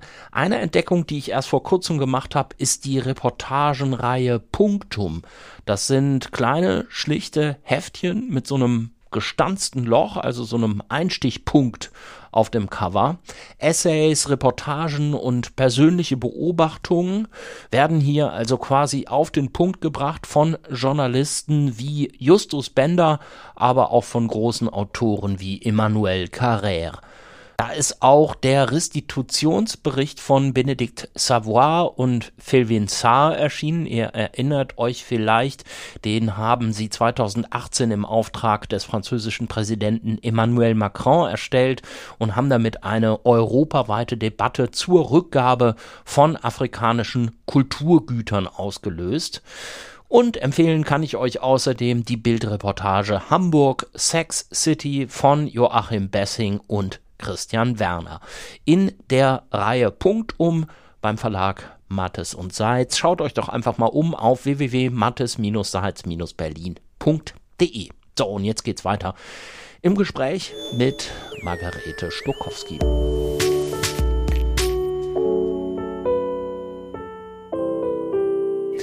So, wir machen kurz einen Cut und es kommt jetzt eine äh, neue Rubrik in diesem Podcast nämlich der ähm, das Lesen der anderen Fragebogen, mhm. für den ich mir irgendwie noch keinen originelleren Namen ausgedacht habe. Ja, muss ja auch nicht Muss immer. nicht, ne? Genau. Und es geht darum, kurz, kurze Fragen, möglichst schnelle, schnelle Antworten. Ja. Dein Haus brennt und du darfst drei Gegenstände mitnehmen und einer davon ist ein Buch. Was nimmst du mit und welches, welches? Simone de Beauvoir, das andere Geschlecht. Habe ich auch mitgebracht, reden wir auch nachher noch drüber. Und die zwei anderen Gegenstände, die du noch mitnimmst? Mein Handy und mein Portemonnaie. Total okay. banal, denke ich. Also, weil okay. praktisch. Gut. ähm, wenn du eine Romanfigur wärst, wer wärst du oder wer würdest du gerne sein und warum? Äh, von einem existierenden Roman oder von einem noch zu schreibenden? Na, jetzt wird's interessant. Du kannst also, natürlich, ich meinte einen existierenden Roman, aber wenn du dir jetzt mal schnell einen ausdenken willst. Okay, ja, verstehe. Einen existierenden. Oh Mann. Also ich kann natürlich total Billo antworten mit dem Buch, das wir schon hatten, mit der Margarita, die da irgendwie, ne, aber äh, ich wäre nicht gerne die, weil ja. die hat es eigentlich auch nicht leicht. Von einem existierenden Roman. Puh, gute Frage. Boah, das ist aber auch, und dann soll man auch noch schnell antworten. Mega der Stress. Mega der Stress. Aber ich wäre gerne, kann ich, kann ich ein bisschen kategorischer antworten? Ich wäre gerne äh, eine Figur in einer beliebigen Geschichte von Tove Jansson. Das ist die Autorin, die die Mumins geschrieben hat und aber ah. auch ähm, Romane für Erwachsene. Und die Figuren darin sind immer auch wenn sie so ein bisschen anstrengend oder merkwürdig oder mysteriös sind, immer irgendwie so mit Liebe beschrieben und ähm, am Ende fügt sich immer alles irgendwie zu was Gutem und auch wenn die nicht richtig miteinander können, kommt am Ende dabei doch irgendwie eine schöne Geschichte raus und ich wäre gerne irgend entweder irgendein Viech darin in den Mumins. Also so eins von diesen weichen, primärfarbenen was sind das? Die sehen ja immer so ja, ein bisschen wie ja, so Bohnen aus, ne? Mit Beinen dran. Naja, ich. es gibt ja die Mumins selber, die so ein bisschen aussehen wie so Comic-Nilpferde oder so. Ja, oder Nilpferde, ja. Und da gibt es aber ja auch noch ganz viele andere Figuren, die irgendwie äh, irgendwelche Mäuschen und kleine Tierchen, wo man gar nicht genau weiß oder so. Und die sind aber alle irgendwie cool. Es gibt ja auch so menschenartige, ne? So, so keine Ahnung, Wichtel und, und sowas. Aber ich will gerne irgendwas, irgendwas davon. Okay, aber vor allen Dingen, weil es irgendwie, wie du gesagt hast, so schön Weil ich mag, wie die ist. beschrieben sind, ja. Okay, ja, das kann man sich ja auch, wenn man. Und die sind halt ja. oft auch so ein bisschen psycho, aber halt irgendwie immer, immer so, dass man denkt, ach cool, dass es sie gibt. Wenn du mit einem Schriftsteller, einer Schriftstellerin vergangener Jahrzehnte oder Jahrhunderte reden könntest, mit wem und worüber? Mit Virginia Woolf über Schreiben und Depression. Ich habe auch Virginia Woolf mitgebracht, reden wir auch noch drüber. Ja, Aber das, ja. Okay, dann gleich, gleich dazu mehr. Wie ist dein Regal sortiert? Mein Regal ist sortiert nach, also ganz links stehen Bücher zu Philosophie, Soziologie und Politikwissenschaft, weil das die Fächer sind, die ich studiert habe. Dann kommen weiter unten im Regal so ein paar Gesamtausgaben Brecht und Tucholsky und was noch? Ja, so ein paar Sachen, von denen ich halt so viel habe. Dann kommt weiter nach rechts kommen äh, Sachbücher allgemein, wobei es teilweise auch so, also zum Beispiel ein Regalbrett ist nur voll mit diesen schwarzen Surkamp Wissenschaft äh, Mhm, Dings, weil das ist das Einzige, was nach Farbe. Nee, es stimmt nicht. Es sind zwei Bretter sind nach Farbe und zwar Surkamp, die schwarzen und Reklam, die Hefte. Die gelben. Weil, genau, also alle Farben von Reklam, aber so die, die sind alle am Stück irgendwie zusammen, egal äh, worum es da geht. Dann kommen, genau, dann sind die Sachbücher. Äh, feministische Literatur ist nochmal extra. Das ist, weil ich, äh, während ich untenrum freigeschrieben habe, sehr viel neu gekauft habe. Also auch gebraucht, aber sozusagen neu angeschafft habe. Und ich das dann einfach irgendwann gesammelt so ins Regal gestellt habe. Dann kommen, jetzt gehen wir noch weiter nach rechts, äh, Romane und Lyrik. Irgendwo unten in der Ecke ist sowas wie Sprachkrams, Wörterbücher und Mhm. Reiseliteratur. Mhm. Halt so Zeug, was sich jetzt nicht in eine andere Kategorie einfügt. Und dann ist ganz rechts eine Ecke mit Büchern, die ich irgendwann noch lesen will und äh, meine eigenen. also Belegexemplare Ja. ähm, von dem, was ich selber Übersetzung. Geschrieben habe. Äh, Übersetzung nur eine bisher, aber ähm, halt, es gibt ja dann eine Hardcover-Ausgabe, Taschenbuchausgabe, äh, Bundeszentrale für politische Bildung Ausgabe und davon dann irgendwie jeweils zum Teil mehrere, ähm, dann Anthologien, in denen ich einzelne Texte mit drin habe und so. Achso, Comics gibt es auch noch äh, ein Brett, Comics und Graphic Novels. Habe ich irgendwas vergessen? Lyrik hatten wir schon, ne? Ja. Ja. Lyrik habe ich jetzt zum Beispiel nichts mitgebracht, was komisch ist, weil Lyrik für mich total wichtig ist, aber ich konnte Okay. mich nicht entscheiden. Das ist einfach nur, weil ich nicht. Ich wusste nicht, Mascha Kaleko hätte ich mitbringen können oder so, aber ich habe dann, ich dachte dann, nee, Lyrik ist irgendwie insgesamt als Phänomen für mich wichtiger, als jetzt einzelne Bücher für mich waren. Das wäre übertrieben gewesen zu sagen, dieses eine war Mhm. jetzt so wahnsinnig wichtig für mich. Muss man Bücher, die man angefangen hat, zu Ende lesen? Und ich meine jetzt vor allen Dingen Romane, weil so Essayband oder so Mhm. macht jetzt nicht so wirklich Sinn. Nee, muss man nicht. Also ich kenne das Phänomen selber von mir, aber eigentlich nur bezüglich Büchern, die ich zum Arbeiten brauche, wo ich dann ein schlechtes Gefühl hätte, wenn ich in irgendeinem Text schreibe, folgendes Scheißbuch, da steht folgender Scheißtext irgendwie drin mit folgendem Mhm. Scheißzitat und dann habe ich es aber nicht zu Ende gelesen. Das fände ich äh, irgendwie nicht cool von mir. Äh, jetzt auch nicht kriminell, aber irgendwie habe ich dann lieber die Sicherheit, dann schon noch Ja. zu wissen, was da insgesamt drin steht. Ich finde aber bei Büchern, die ich jetzt privat lese, wo es mich dann irgendwie auf den 50 ersten Seiten nicht anspricht, dann kommt das weg. Also dann muss ich mir das nicht bis zu Ende geben. Ich kenne aber auch das manchmal, dass ich, also neulich habe ich zum Beispiel 5 Euro ausgegeben, um ein Hörbuch zu kaufen. Das war von Felix Salten, Josephine Mutzenbacher. Ja. Und ich fand es furchtbar scheiße, aber ich habe es einfach nur zu Ende gehört, weil ich 5 Euro dafür ausgegeben Okay. hatte. Ich habe das nicht irgendwo auf einer anderen Plattform gefunden, deswegen hatte ich das dann einfach als Download gekauft.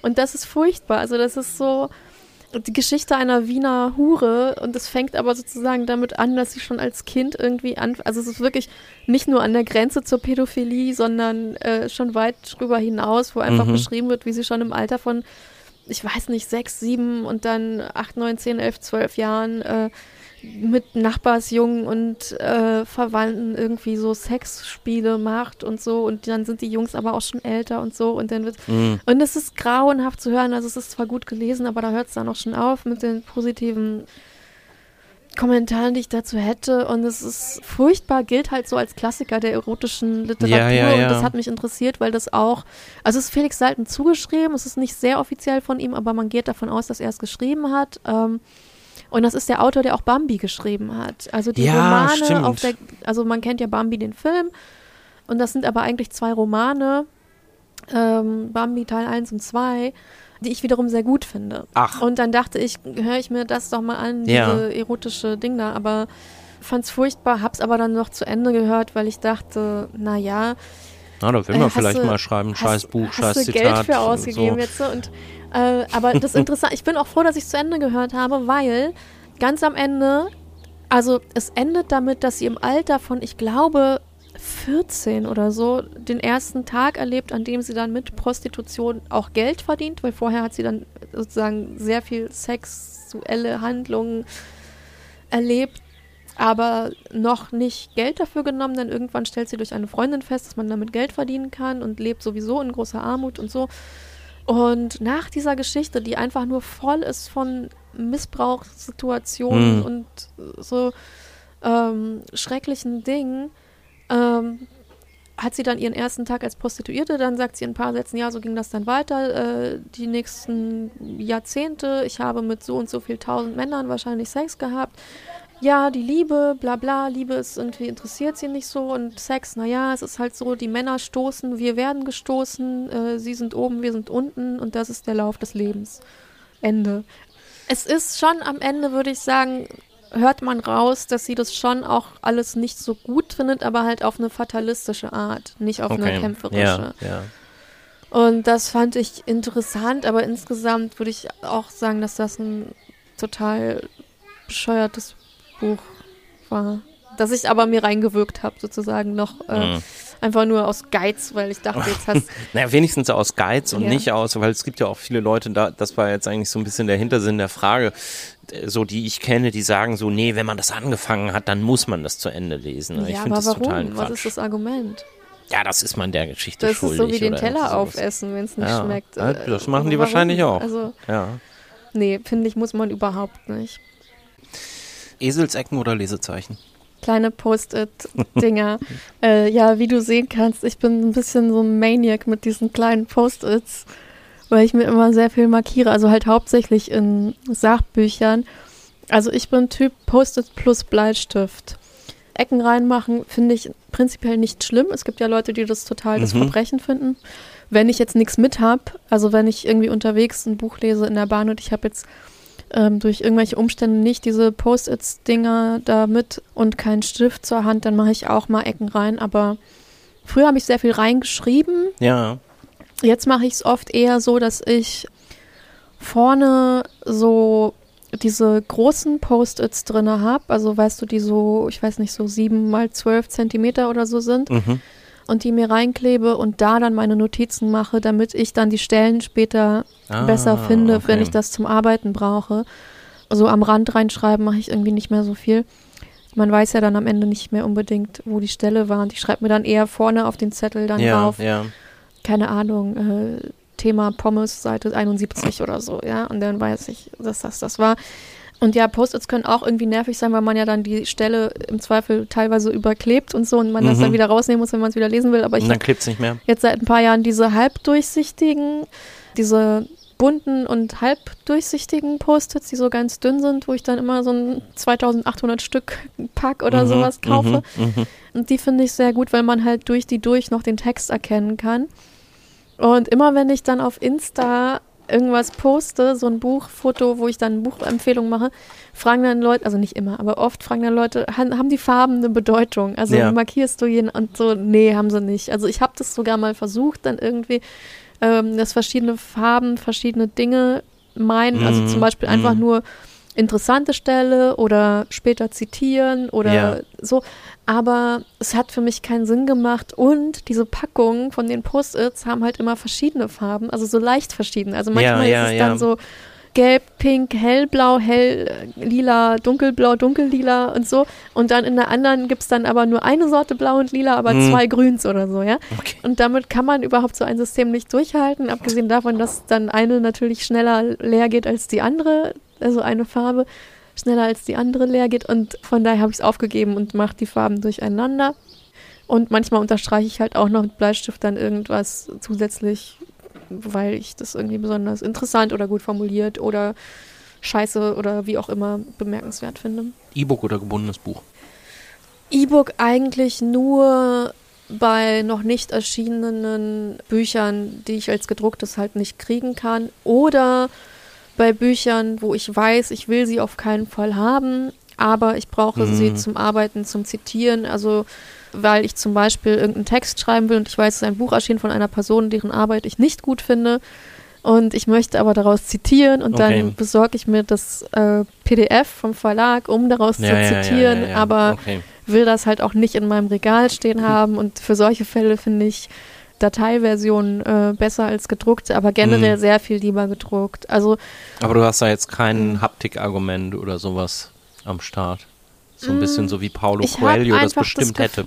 Ja, hätte er bestimmt. Ich habe das Gefühl, es geht besser in mein Gehirn rein, wenn es auf Papier ist. Mhm. Also irgendwie finde ich dieses Lesen am Bildschirm oder auch, ich habe auch mal zum Beispiel ähm, versucht, eine Zeit lang äh, mir Sachen zum, die ich mir zum Lesen mitnehme, auf dem iPad zu lesen. Ja. Hat irgendwie nicht funktioniert. Ich weiß nicht, ich habe so das Gefühl, ich konzentriere mich da weniger drauf. Ich weiß aber nicht, woran es liegt. Also ob es irgendeinen neurologischen Grund gibt, Na, dass ich guck mal, einfach auf dem iPad guckt man halt doch immer, immer wieder ins Internet, oder?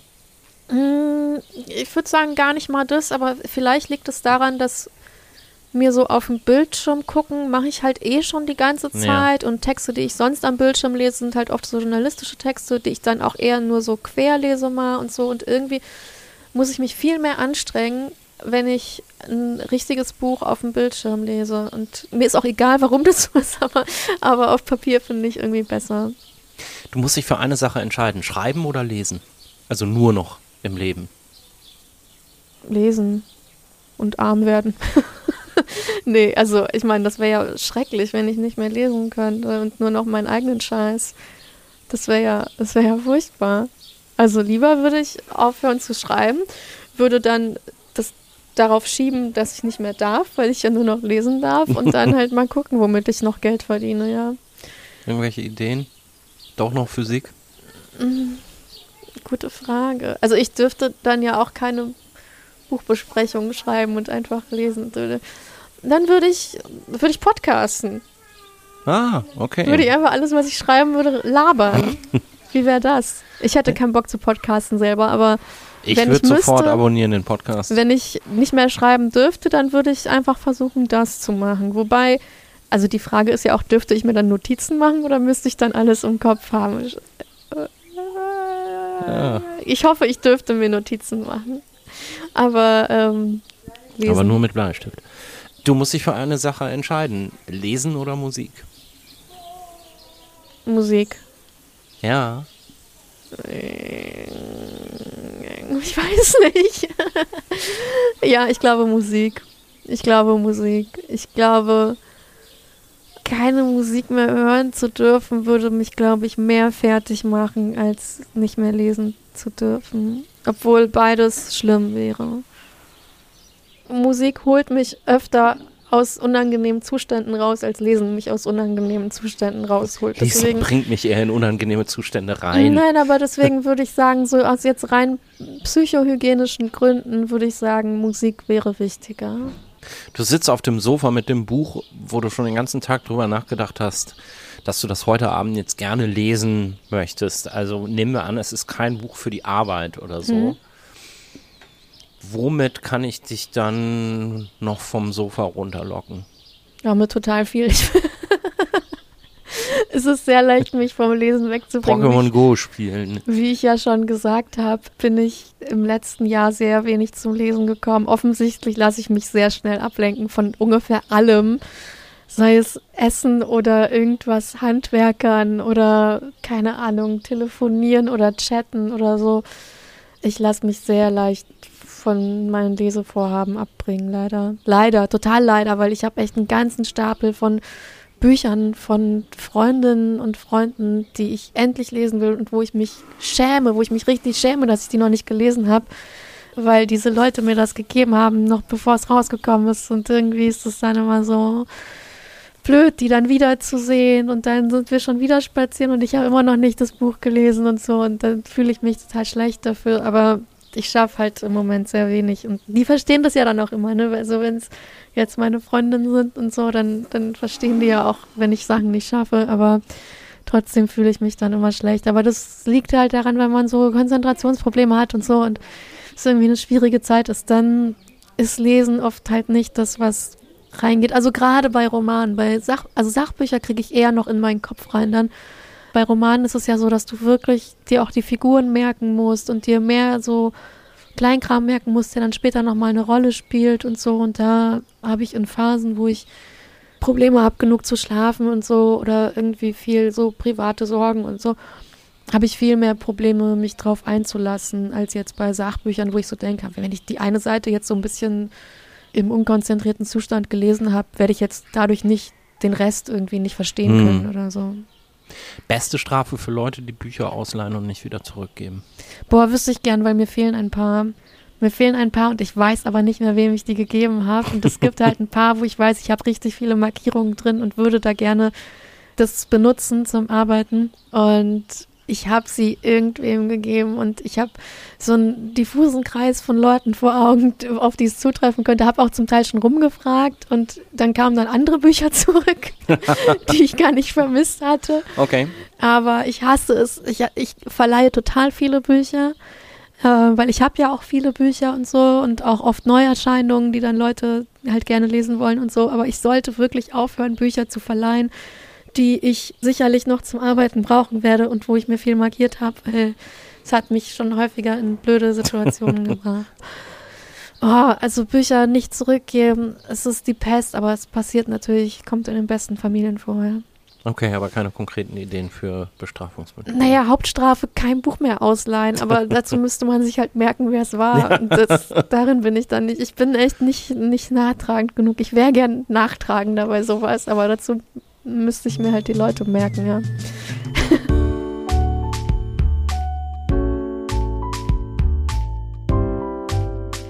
Ihr hört das Lesen der anderen und das ist ein Podcast, der finanziert wird unter anderem durch Werbung, habt ihr gemerkt.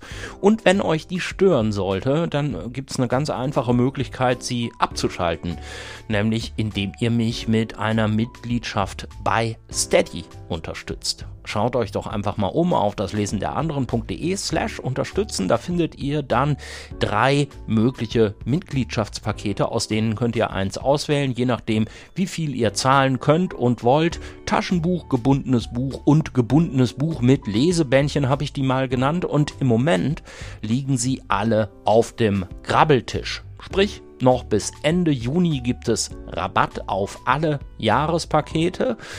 Und wenn ihr das Lesen der anderen unterstützt, dann kann sich das für euch auch deshalb lohnen, weil ihr dann automatisch an einer Verlosung teilnehmt, die ich in jeder Folge mache. Und zwar könnt ihr dabei gewinnen einen 30 Euro Buchgutschein von Genial Lokal. Genial Lokal, das ist ein Verbund von 700 unabhängigen Buchhandlungen im deutschsprachigen Raum. Die haben zusammen einen Online-Shop aufgebaut. Das heißt, ihr könnt ganz bequem eure Bücher da bestellen und unterstützt dabei trotzdem den lokalen Buchhandel vor Ort. Schaut euch doch einfach mal um auf geniallokal.de. Wie gesagt, ein 30 Euro Buchgutschein wird unter meinen UnterstützerInnen bei Steady in jeder Folge verlost. Und diesmal hat gewonnen Stefanie aus Hülsede. Dein Gutschein macht sich bald zu dir auf den Weg. So, und jetzt geht's auch schon weiter im Gespräch mit Margarete Stokowski. Nächstes Buch ähm, ist exemplarisch der erste Band von Didi und Stulle Super. von Phil. Nummer 1 von 9, 10, ich weiß es nicht.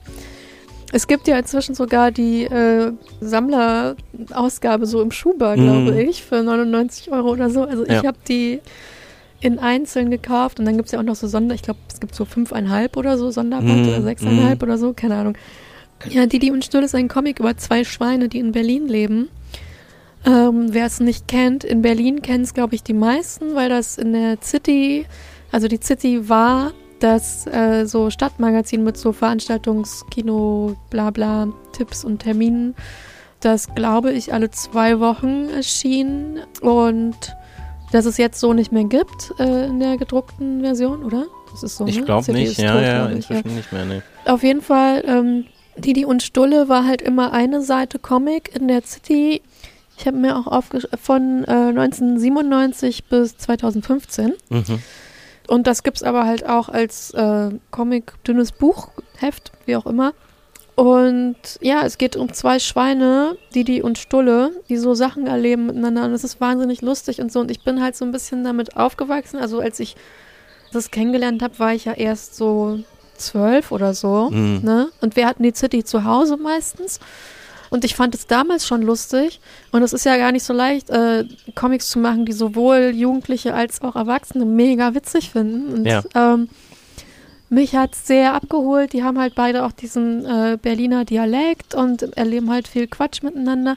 Ich habe dann als ich jetzt vor einer Weile nochmal reingelesen habe, dachte ich so, ja, okay, es ist teilweise, wenn ich es jetzt neu kennenlernen würde, würde ich Sachen vielleicht schon schräg finden. Also zum Beispiel gibt es immer diese Jokes über, dass eine der beiden Figuren so vielleicht latent homosexuell Ja, ist ja. und das sich aber sozusagen nicht ganz äußert, aber dann in so gegenseitigen Sticheleien und so dann irgendwie unklar bleibt, was jetzt genau die, das Verhältnis zwischen diesen beiden ist und so.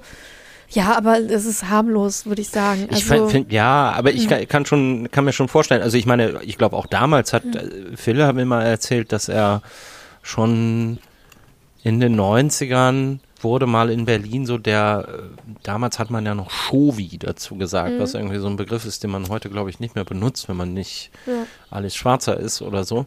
Und er ist mal deswegen zum Shovi des Jahres äh, gewählt worden. Und natürlich sind viele von den, von den Witzen auch heute so ein bisschen grenzwertig. Ne? Ja, aber, das ist ja mit allem, also das ist ja mit fast allem so, was man irgendwie in den 90ern schon lustig fand. ja. Ich finde vieles davon weiterhin super witzig. Manches finde ich halt dann nicht so witzig, aber es ist ja auch egal. Man muss ja auch nicht alles von einer Mhm. Person Mhm. total hundertprozentig geil und Ja.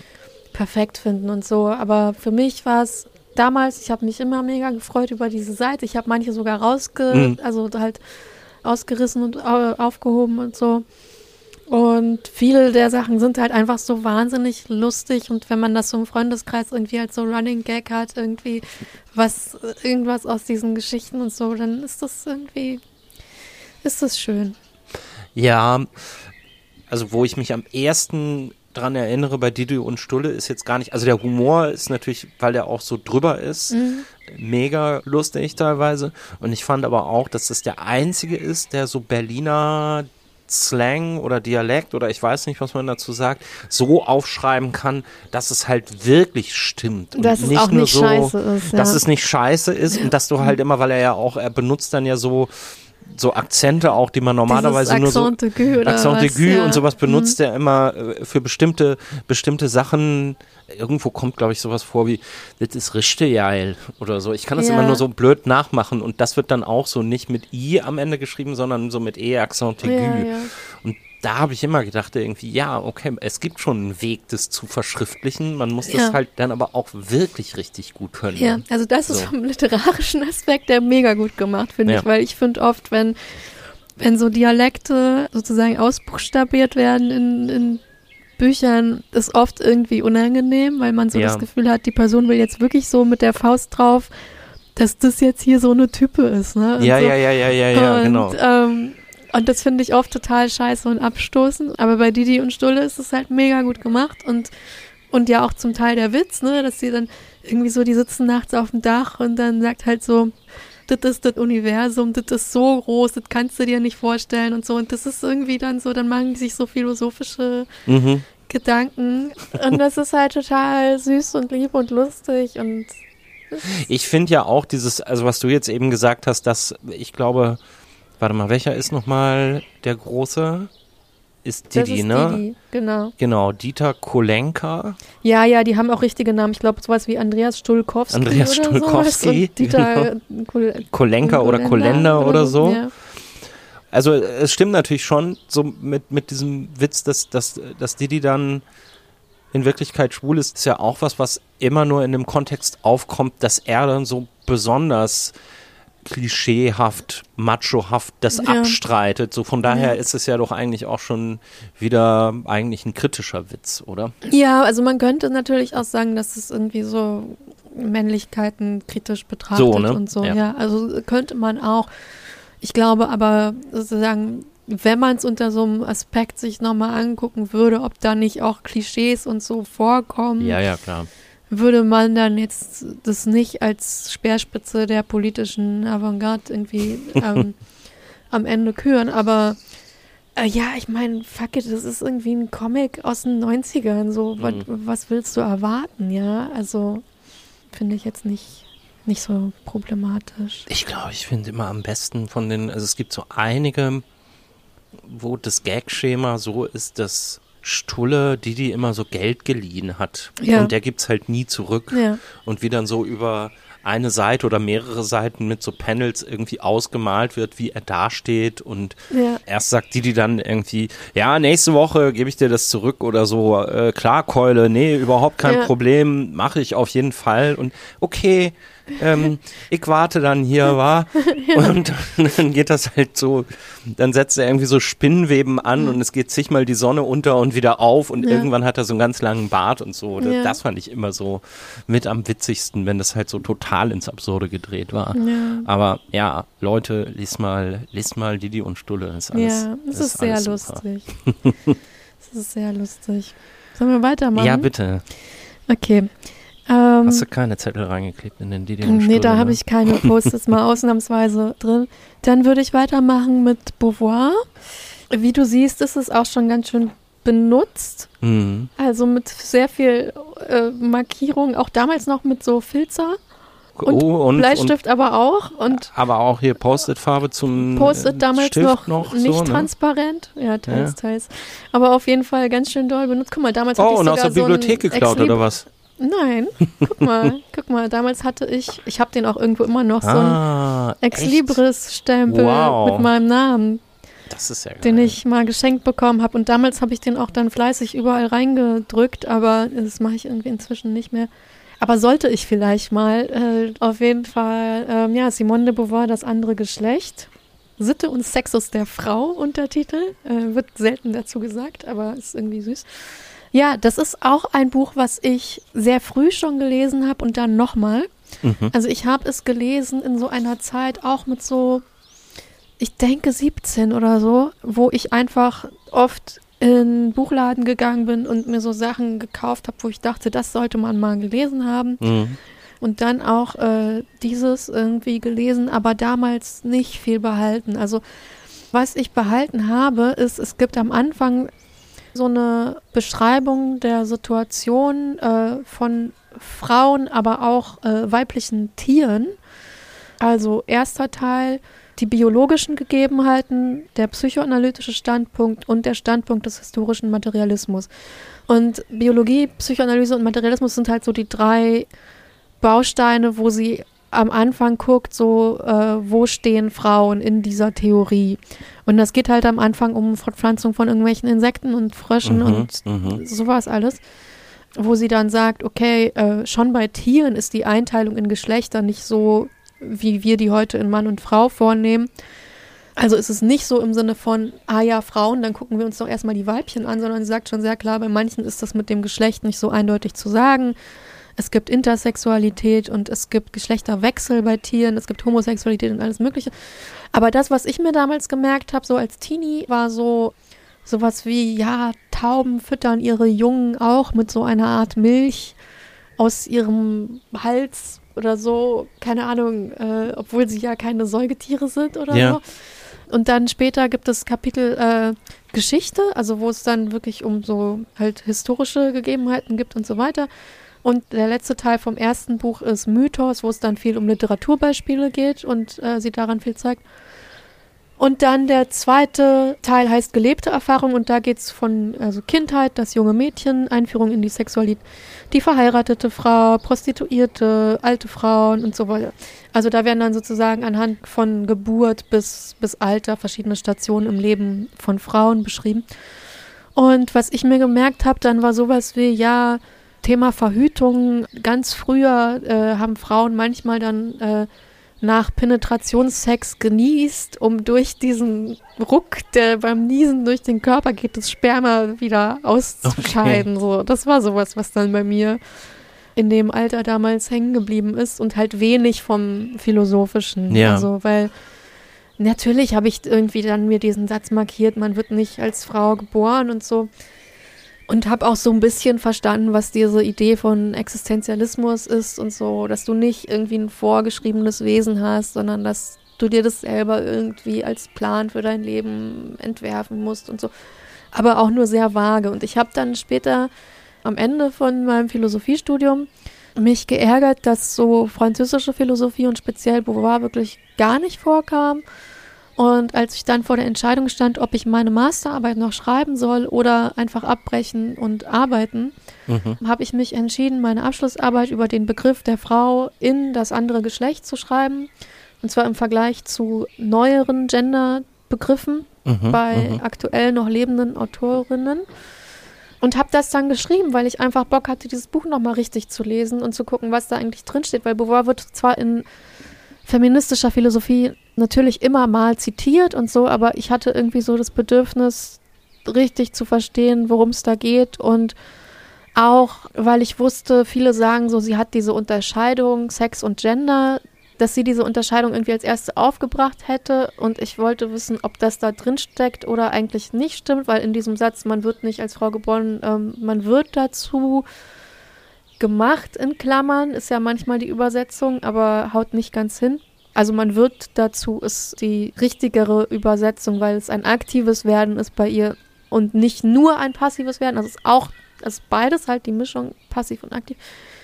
Und ich kam dann zu dem Schluss, dass eigentlich auch schon bei Beauvoir die Unterscheidung zwischen Sex und Gender nicht so ist, wie man dann später in der billigen Variante das verstanden hat, nämlich so Sex ist so das Körperliche und da ist man dann halt entweder geschlechtlich ein Mann oder eine Frau mhm. und dann gibt es Gender, das ist irgendwie so die gesellschaftliche Rolle, sondern schon bei Beauvoir ist das Körperliche nicht so eindeutig. Mhm. Das heißt, sie nimmt im Grunde diese Verwischung der Kategorien, die man später dann wieder neu irgendwie aufgestellt hat, nimmt sie im Grunde schon vorweg in diesem Buch von 1949. Ja, und das Buch war auch am Anfang nicht so erfolgreich, wie es jetzt, wir kennen das so als Standardwerk der feministischen Literatur.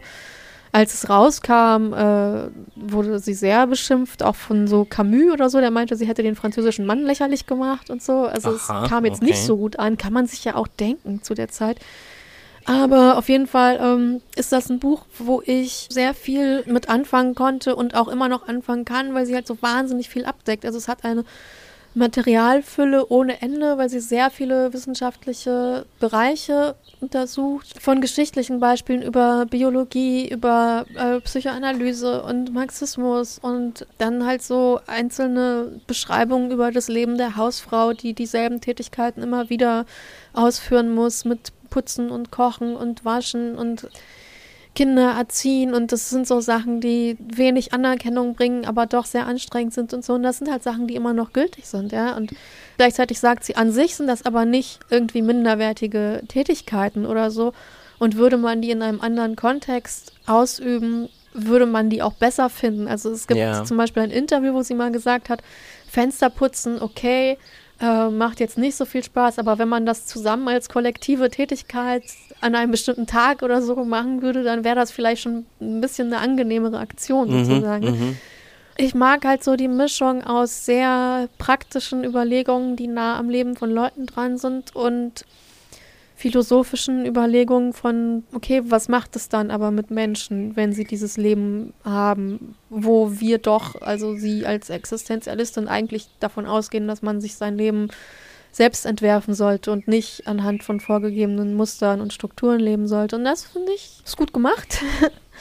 und immer noch gültig. Und ich glaube, es gibt kein Buch, was ich so oft rausziehe, um es dann irgendwo nochmal zu zitieren oder mhm. so, weil es halt einfach sehr viele gute Stellen gibt. Und gleichzeitig ist es auch ein Buch, wo man, wenn man nur einzelne Passagen kennt, das auch sehr missverstehen kann, weil sie auch viele Probleme beschreibt. Und zum Beispiel ihre Beschreibung von Menstruation ist so wie der Fluch, der über dich kommt, wenn dieses Blut zum ersten Mal und die Schmerzen und alles und du bist so allein und so. Und es gibt Leute, die das als frauenfeindlich lesen. Aha. Aber es ist natürlich nicht so gemeint, sondern es ist so gemeint, dass sie das Leid beschreibt, was viele haben, was natürlich zu ihrer Zeit noch mal krasser war, wenn Mädchen überrascht wurden von diesen Phänomenen, dass sie nicht gelernt hatten. Und warum blute ich dann jetzt plötzlich jeden Monat und so? Und äh, was passiert mit meinem Körper? Und es tut weh und es ist unangenehm und so. War natürlich zu der Zeit noch mal krasser als jetzt heute, ja. wo man das irgendwie Pi mal Daumen im Aufklärungsunterricht in der Schule lernt. Und ja, ich finde es ein ähm, sehr gutes, interessantes Buch, was wo ich cool fände, wenn mehr Leute das komplett lesen würden, aber ich verstehe auch, wenn sie es nicht tun, weil es ist schon auch anstrengend geschrieben für Leute, die jetzt nicht mit hm. philosophischer Sprache vertraut sind. Ja, ich meine, tausend Seiten ist natürlich auch immer mal so eine, so eine Ansage, ne? Ja, ist natürlich viel, ja. Aber es, ich finde, es lohnt sich und wenn man sich das sprachlich zutraut, kann es wirklich nicht schaden, das gelesen zu haben. Auch weil es halt oft falsch eingeordnet wird im aktuellen Diskurs und so. Und dementsprechend ist es ist einfach mega viel drin, was heute immer wieder auftaucht. Also dieses Ganze von wegen, es heißt ja das andere Geschlecht und das bezieht sich auf die Idee, dass sozusagen der Mann das Standardgeschlecht ist und die Frau das andere. Ja. Und der Mann als Standard gesehen wird und die Frau als das Spezielle, worauf man sich aber auch mal einlassen könnte. So ungefähr, ich meine, das jetzt heute gibt es so Bücher wie, ähm, die sowas beschreiben wie warum irgendwie Airbags, Medikamente und alle möglichen Alltagsgegenstände hauptsächlich für Männerkörper konzipiert Mhm, werden und mhm. irgendwie, keine Ahnung, die Sicherheitsgurte im Auto oder was auch immer, Prothesen oder irgendwelche Sachen sich eher an den Körpern von Männern orientieren und deren Ausmaßen als an denen von Frauen. Und das ist ja immer noch ein Thema, ja. Und das ist Ja. bei ihr halt auch schon mit drin. Jetzt nicht mit Sicherheitskurden, aber sozusagen als philosophische Idee. Und das kann wirklich nicht schaden, das gelesen zu haben. Also, es gibt ein paar Sachen, die nicht mehr aktuell sind. Also, wie zum Beispiel, sie irgendwie schreibt, dass Lesben oft irgendwie Filzhüte tragen oder so. Und äh, gerne Schnaps trinken oder irgendwie, es gibt so eine total klischeehafte Beschreibung. Aber bei Beauvoir ist es auch noch ein bisschen speziell, weil sie zum Beispiel in diesem Buch immer noch schreibt, die Frauen und sich selber Mhm. im Grunde daraus nimmt. Also sie schreibt nie wir Frauen in diesem Ja. Buch.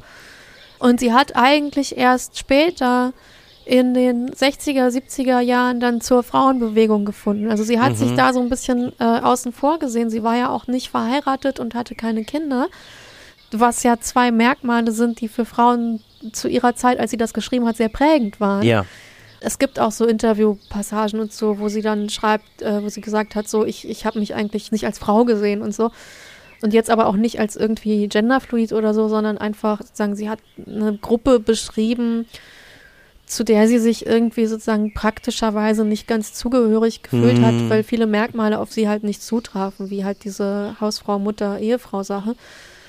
Später ist sie dann aber wesentlich politischer geworden und hat sich der Frauenbewegung angeschlossen und so. Und deswegen fände ich jetzt mega weird zu sagen, dass es aufgrund einzelner Passagen, die man anders lesen könnte, Ja. dann irgendwie irgendwas daran verwerflich wäre oder so.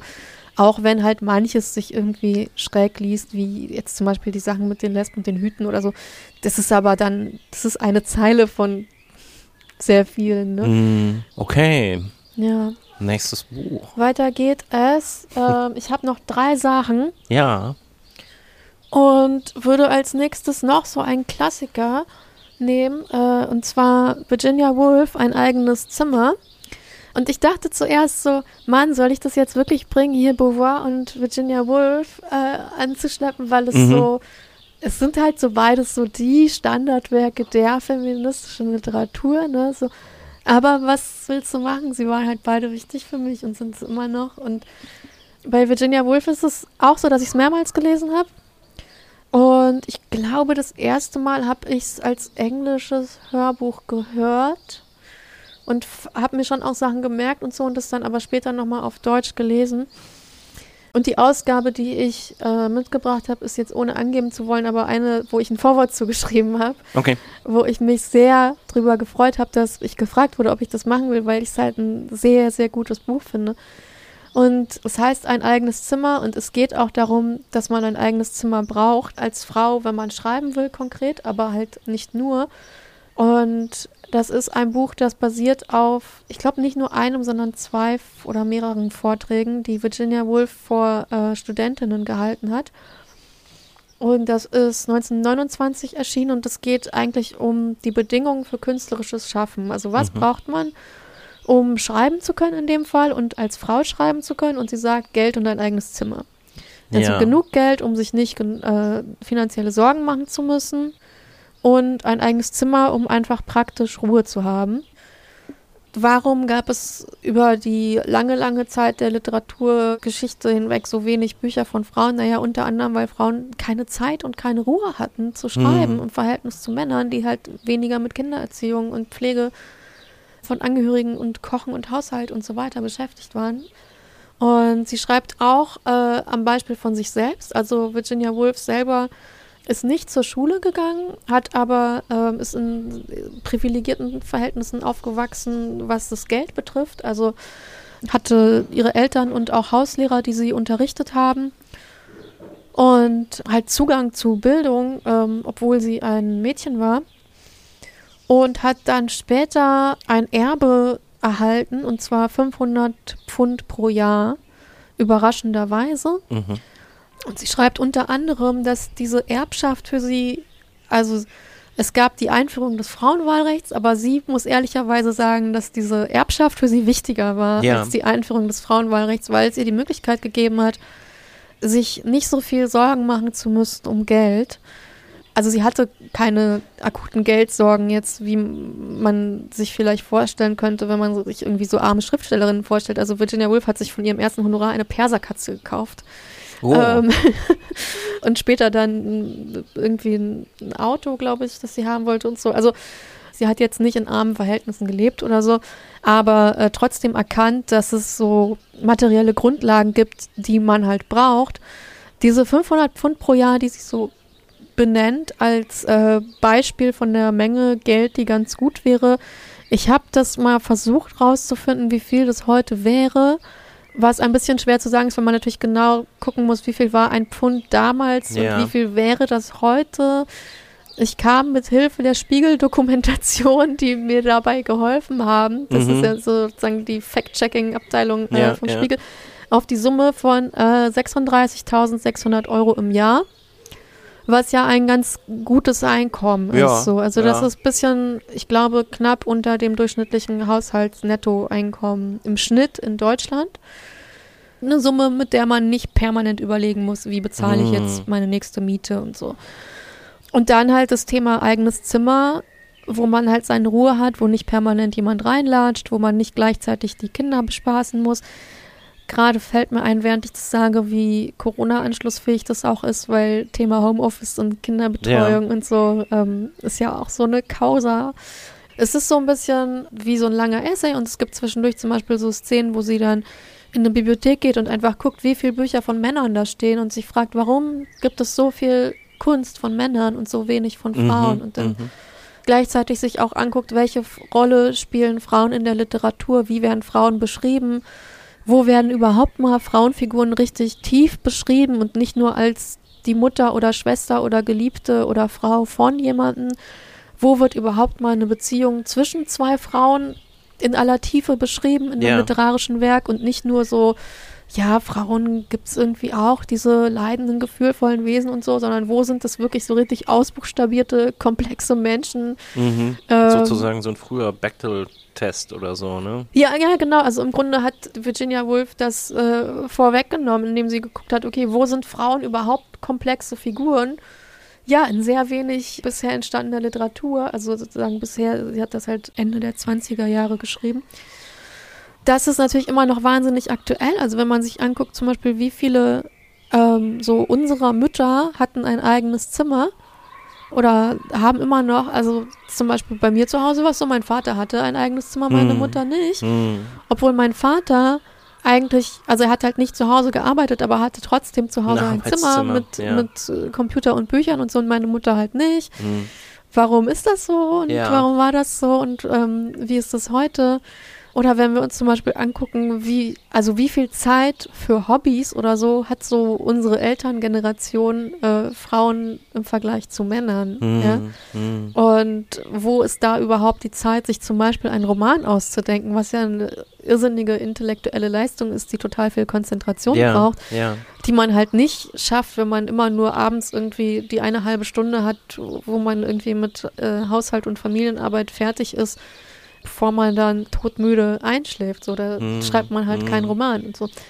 Ja, diese Bedingungen guckt sie sich an zu der Zeit und ich würde sagen, das ist äh, genau das, was man immer so als erschreckend aktuell bezeichnet. Es gilt halt alles immer noch. Ja, ne? ja, Es ja. ist immer noch so, dass Frauen viel mehr Care-Arbeit äh, leisten als Männer und demnach natürlich auch weniger Zeit haben, da irgendwie so ein dreibändiges, äh, weiß ich nicht was, äh, Mammutwerk zu erschaffen. Mhm. So, also es hat sich natürlich geändert, aber es ist immer noch so, dass es Bücher gibt, die als Frauenliteratur gelten, weil halt Frauen darin irgendwie eine Rolle spielen und so. Und warum ist das so? Und das findet man irgendwie alles schon bei Virginia Woolf und das finde ich, also im Vergleich zu Beauvoir zum Beispiel lässt sich das wirklich sehr gut und einfach lesen und ist auch kein langes Buch, ne? Also Ich meine, das ist irgendwie hier diese Ausgabe, die ich hier habe, ist ziemlich klein und das sind, was sind das?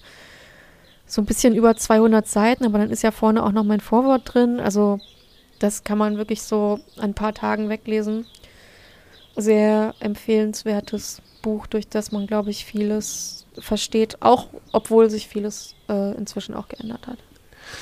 Okay, Virginia Woolf, ein eigenes Zimmer. Hast du Ja. jetzt schon wieder auf den. Es heißt manchmal auch ein Zimmer für sich Für allein. sich, das heißt ne? ja eigentlich a Room of One's Own. Ja. Es gibt äh, eine Übersetzung, die heißt ein Zimmer für sich allein und eine andere, die heißt ein eigenes Zimmer. Macht jetzt aber nicht so einen großen Stimmt. Unterschied, würde ich sagen. Hast du jetzt auf jeden Fall schon wieder auf den äh, Stapel gelegt, den wir erledigt Der haben? fertig besprochenen.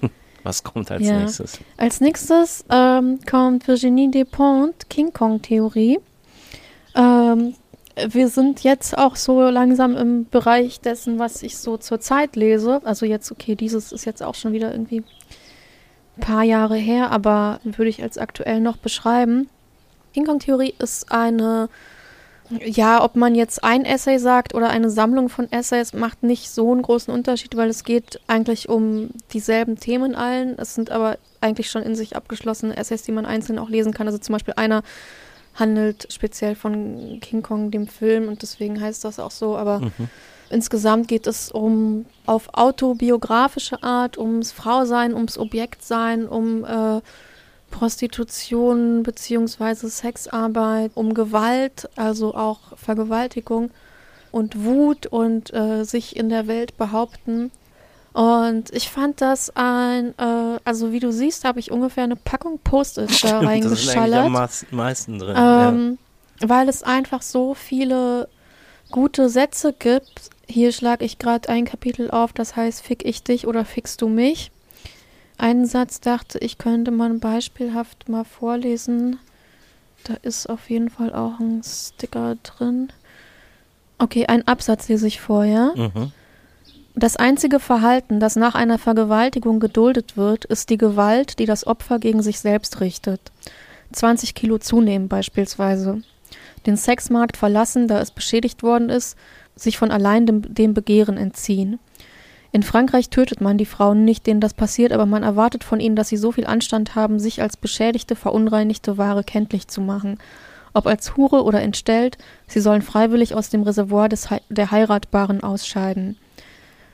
Es ist in einer relativ harten Sprache geschrieben, Mhm. so, also wie, wie man merkt. Und es stimmt natürlich äh, fact-checking-mäßig nicht, dass Frauen nicht nach Vergewaltigungen auch getötet werden, aber manche werden natürlich getötet. Aber es geht insgesamt sehr viel darum, was passiert eigentlich nach sexualisierter Gewalt und welche gesellschaftlichen Erwartungen gibt es an die Opfer, damit sie als glaubhafte Opfer auftreten können.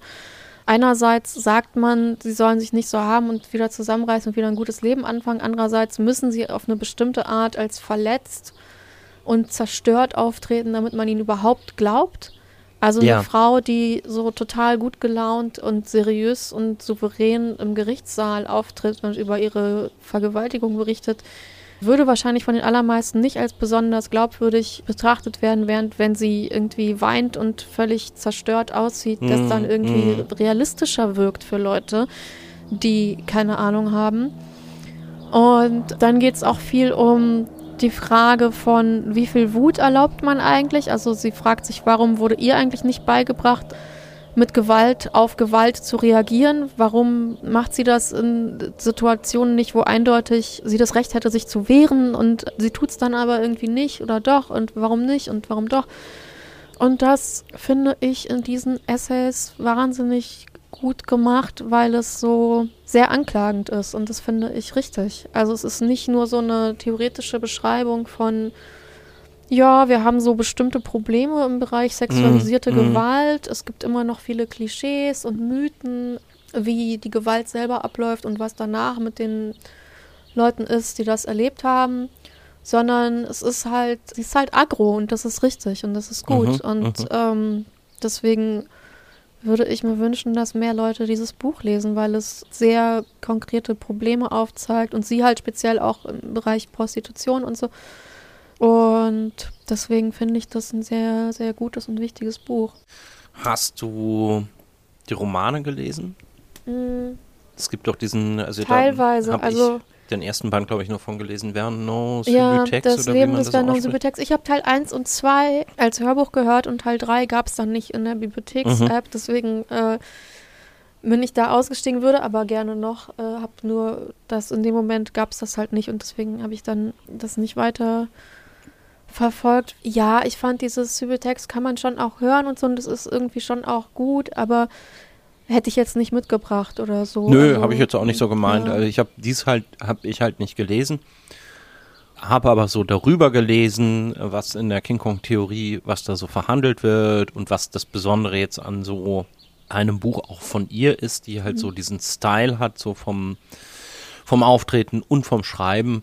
Und da habe ich immer gedacht, das hat so, das war für mich irgendwie so stimmig zu den Romanen, weil da ja, Ja. doch auch sehr, sehr kühl und gnadenlos irgendwie so dieser, dieser, ähm, weiß ich nicht, was ist das, so ein gealterter Slacker, der immer mit seinem, Ja. mit seinem Plattenkritiker-Shit irgendwie bei allen durchgekommen ist und so. Ne? Ja, ja, ja, Ja.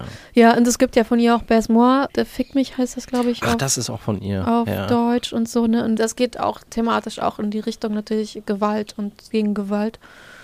Und das finde ich ein sehr interessantes Thema, an dem ich auch im Moment arbeite. Also die Frage, welche Gegengewalt erlaubt man eigentlich, wenn es um sexualisierte Gewalt geht? Also auf welche Art darf man sich eigentlich wehren, ohne dass man selber als schlimmer als der eigentliche Täter Hm. betrachtet wird, wie ist zum Beispiel, ähm, wie wird Rache nach Vergewaltigung thematisiert in Büchern, in Filmen, in Ja. Welche Möglichkeiten werden dadurch aufgezeigt? Gibt es überhaupt nur die Möglichkeit, extrem blutige, mörderische Rache zu üben? Oder kann es zum Beispiel auch sowas sein wie, dass man anfängt, den Täter zu stalken und ihm das Leben schwer zu machen Mhm. ähm, und ihn irgendwie diffus unter Druck zu setzen? damit er eine möglichst harte Zeit hat oder so. Das finde ich eine sehr interessante Frage, die mich im Moment so beschäftigt und finde dafür das Buch von Virginie Despentes ähm, gute Teilgrundlage. Um sich Du schreibst jetzt einen. Ratgeber. Nö, ich schreibe jetzt keinen Racheratgeber oder so, aber es taucht halt auf in dem, was ich zurzeit schreibe und ähm, deswegen finde ich immer die Sachen gut, die auch so ähm, ein bisschen mehr rausgehen, als man sich jetzt vielleicht als äh, schüchterne, seriöse Person überlegen würde, so ja, man kann halt anzeigen und fertig. So, Ja. ne? Ähm, sondern ich finde interessant, wenn es zu Gegengewalt kommt und wie das beschrieben wird und wie das dann gesellschaftlich sanktioniert wird und als übertriebene Reaktion oder so dargestellt wird oder so. Oder überhaupt, also welches Bild man hat von ähm, Personen, die eine Vergewaltigung erlebt haben und wie sehr sie dann gebrochen sein müssen dadurch oder traumatisiert sein müssen oder dürfen, ähm, um als Opfer anerkannt zu werden und gleichzeitig aber nicht nur als Opfer gesehen zu werden, sondern halt auch als ansonsten irgendwie noch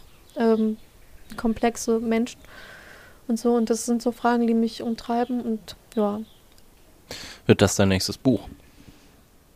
es taucht als Thema auf im nächsten Buch, aber nicht, es, es geht nicht hauptsächlich darum, aber auch. Kannst du nichts zu sagen. ne? Mehr kann ich da. Nee, ich finde, man sollte über ungelegte Eier nicht so viel reden. Deswegen Ah, interessant, ja. Weiß ich nicht, habe ich keine Lust drauf, das jetzt da schon auszubreiten. Die Leute können es dann lesen, wenn es da ist. Ja. Und vorher gibt es nichts, außer sie gucken sich dann die Verlagsvorschau an, die ja auch immer schon rauskommt, wenn man noch nicht ganz Mhm. fertig ist. Also das Mhm. ist mir ehrlich gesagt schon Stress genug. Ja. Das ist ja dann immer so, dass es das Cover schon gibt und die Pressefotos und die Klappentexte, wo man selber noch so bei 70 Prozent vielleicht gerade mal ist beim Schreiben. Und man kann es schon bei Amazon bestellen, Hm. also vorbestellen und so.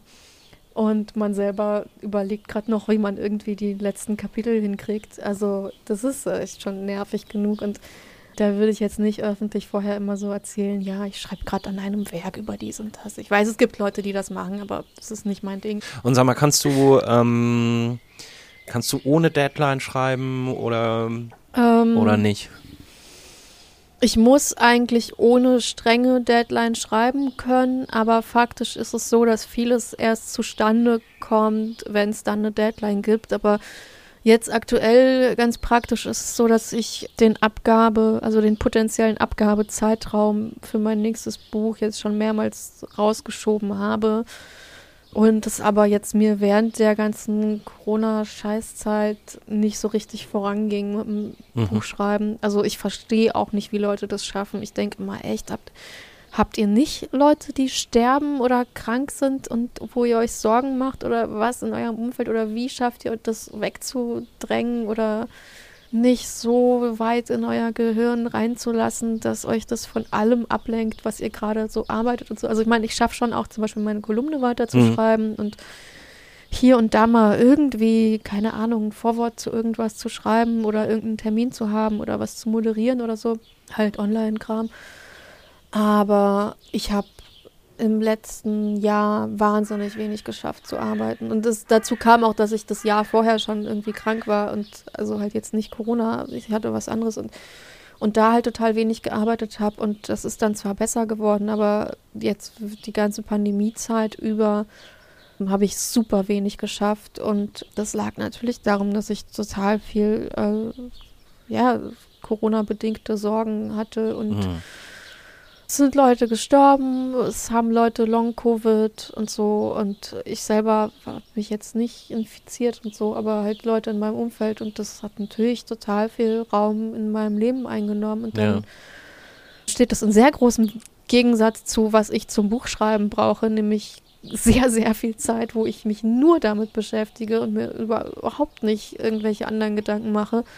Weil Buchschreiben bei mir schon auch nochmal anders ist als Kolumne schreiben. Also für die Kolumne reichen mir ein paar Stunden, wo ich konzentriert dran sitze. Aber für so ein Buch brauche ich halt über Wochen und Monate lange, lange Zeiten, wo ich mir über gar nichts anderes Gedanken mache. Und das ist halt im Moment wahnsinnig schwierig. Also ich bewundere Leute, die das trotzdem schaffen, jetzt trotz Corona irgendwie Bücher zu schreiben. Aber bei mir ist es irgendwie anders. Und ich hätte ziemlich sicher schon das nächste Buch fertig, wenn jetzt nicht Corona uns alle Mhm. irgendwie über den Haufen geworfen hätte.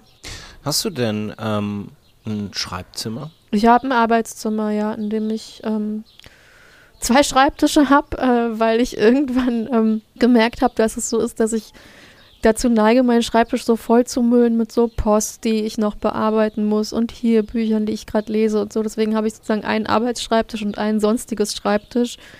Und der sonstiges Schreibtisch ist halt sowas wie bla, Post, Steuerkram, äh, keine Ahnung, äh, demnächst zu verschickende Geburtstagsgeschenke, ähm, solche Sachen.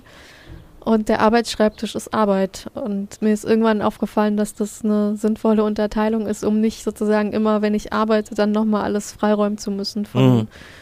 irgendwelchen Krempel, der da liegt, sondern halt sozusagen äh, mich direkt ransetzen zu können. Die stehen dann auch nicht gegenüber. Nee, der Ja. Arbeitsschreibtisch steht am Fenster und der andere Schreibtisch steht so in der Ecke neben der Tür und dient halt meiner Entlastung sozusagen, äh, für, damit ich in Ruhe arbeiten kann. Ne? Okay, wir haben noch ein, ein Buch auf deiner Liste. Genau, und das ist auch äh, das, was ich zuletzt gelesen, beziehungsweise nicht gelesen, sondern gehört habe. Deswegen habe ich das auch nicht als gedrucktes Buch mit, sondern ich habe nur das, den Zettel mit dem Cover mit ausgedruckt. Und das ist Hanya, ich weiß gar nicht, wie man sie genau ausspricht. Hanya Yanagihara, würde ich jetzt sagen. Kann aber auch sein, dass man es irgendwie so amerikanisch Mhm. ausspricht. Ein wenig Leben, ähm, im Original A Little Life. Eine Autorin, die 1974 geboren ist und deren Buch mich eigentlich nie angesprochen hat. Auf dem Cover sieht man so einen irgendwie entweder leidenden oder nicht leidenden Mann. Ähm, Mhm. das Foto ist so, also man sieht nur das Gesicht und eine Hand und er hat so die Augen zugedrückt und es heißt aber Orgasmic Man. Also der Titel ist relativ eindeutig, dass der wohl gerade am Sex ist. Und dieses Buch ist auf Deutsch 2017 erschienen, auf Englisch 2015 und es hat mich irgendwie nie angesprochen, obwohl ich wusste, dass es viel besprochen wird und so, Mhm, aber irgendwie hat es mich jetzt nicht direkt interessiert, weil es war so, ja, es geht so um die Freundschaft von irgendwelchen Männern und so, hm, ja, keine Ahnung, interessiert mich nicht. Und dann äh, habe ich aber, wie gesagt, diese Phase gehabt, wo ich mir so viele Hörbücher reingezogen habe und dann habe ich einfach gesehen, dass das in der Bibliotheks-App Online heißt die. Stimmt. Ähm, ich weiß noch, wie du dafür Werbung gemacht hast. Twitter, ja, weil es ja. nichts kostet und es viel gibt. Und das finde ich natürlich immer gut.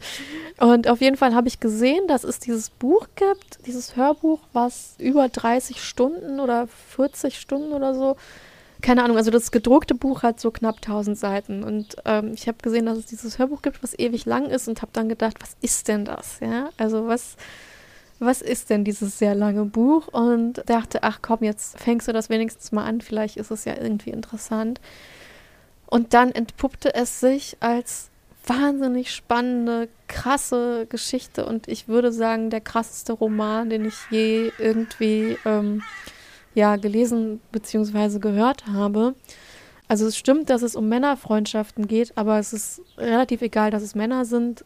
Es werden so die Lebensgeschichten verschiedener Figuren erzählt, die sehr unterschiedlich sind. Äh, Im Zentrum steht aber eine Figur, die Missbrauch erlebt hat, sexuellen Missbrauch in sehr frühen Jahren und dann sozusagen dieses Trauma taucht sozusagen immer weiter auf immer wieder in diesem Leben und es geht Missbrauch, Gewalt, ähm, Selbstverletzung, Trauma, Retraumatisierung, ähm, Zusammenleben mit traumatisierten Menschen und so. Und es ist extrem krass. Man lebt quasi beim Lesen oder Hören mit diesen Figuren auf eine Art mit, wie ich das selten erlebt habe bei Romanen. Also, dass man wirklich das einerseits kaum ertragen kann und gleichzeitig nicht weglegen will. Man muss es aber weglegen, weil, wie gesagt, das sind irgendwie diese 1000 Seiten oder 40 Stunden oder was. Äh, das heißt, man muss irgendwie Pausen mm, machen mm. währenddessen. Und es ist, ich habe selten so gute Beschreibungen von Trauma und Retraumatisierung gelesen oder gehört wie in diesem Buch. Es gibt so einen Satz zum Beispiel, den ich mir rausgeschrieben habe, wo es um diese Figur geht, die diese Vergangenheitssache irgendwie nicht rauskriegt. Und ähm, das ist, sein Gehirn erbrach Erinnerungen, sie überfluteten alles andere. Und ich finde dieses Beispiel, also diese Metapher von Erbrechen, sehr richtig für manche Fälle von so Retraumatisierung, wo es so quasi körperlich jetzt kein Entrinnen davon gibt, dass das in dem Moment passiert und rauskommt. Ja. Und man sich dem nicht verweigern kann, genau wie wenn man halt einen Brechreiz hat, der sehr stark ist. Und das fand ich extrem beeindruckend, wie das gemacht ist. Es ist nicht leicht zu lesen. Es ist sehr wahrscheinlich, dass man heult beim Lesen oder Albträume kriegt oder das so unerträglich ist, dass man das irgendwie wegtun muss oder so. Also ist jetzt nicht so Lesevergnügen im Sinne von ähm, eine Hommage an das Leben oder so. So klingt der Titel ja so ein bisschen, ne? wenn ja, man nicht weiß, was es ist. Ja, es ist unfassbar krass und man wird sehr mit reingezogen und mit durch den Dreck geschliffen, aber ich finde es wahnsinnig gut gemacht. Wahnsinnig gut. Aber ich kann mir auch vorstellen, dass es Leute extrem triggert und retraumatisiert und mm. so, mhm. kann ich mir auch vorstellen. Also. Äh, ja, und selbst wenn es das nicht tut, das sind dann so Bücher, wo man irgendwie, weiß ich nicht, wo man immer erstmal so zwei Tage braucht, bevor man überhaupt wieder was anderes lesen kann, ne? Geht ja, mindestens, so? mindestens. Ja. Also es ist auch wirklich so, dass, also mich hat das über die Zeit extrem fertig gemacht, als ich das gehört habe als Hörbuch und es ist wirklich so, dass man sich in den Zeiten, wo man das dann gerade, also wo man dann irgendwie nur isst oder irgendwas anderes macht, sich die ganze Zeit fragt, wie geht's denen gerade? Mm. Ja. Und das muss ein Roman ja auch erstmal schaffen. Ja, das ja. Also, dass man so sehr davon irgendwie eingenommen wird, das, also, und das Ende ist auch krass und so, und ich werde jetzt nicht spoilern oder so, aber alles, alles an dem ganzen Ding ist krass und fand ich super, super beeindruckend. Und gleichzeitig geht es halt um Trauma, aber nicht auf eine Art, dass man irgendwie so das so als Spektakel oder so ähm, mhm.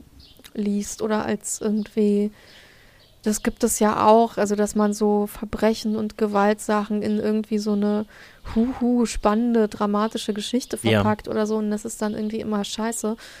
Aber in dem Fall würde ich sagen, es ist sehr, sehr gut gemacht und halt sozusagen nicht übergriffig den Figuren gegenüber. Das gibt es ja auch, dieses Phänomen, dass man so das Gefühl hat, warum muss ich das jetzt lesen?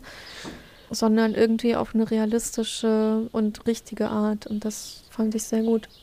Aber das ist dann nicht, weil da könnte man sich ja jetzt auch denken, wir hatten es ja eben von zu Ende lesen oder nicht zu Ende lesen. Da könnte ich mir jetzt schon vorstellen, dass man sagt, oh nee, ich pack das jetzt einfach gerade. Ich kann nicht. mir vorstellen, dass das ein Buch Ja. ist, was sehr viele Leute aufgrund seiner Krassheit und Explizitheit der Gewalt, die darin vorkommt, nicht zu Ende lesen. Und ich kann es auch verstehen, wenn aber, das, so ist. aber du wolltest das dann aus irgendeinem Grund schon.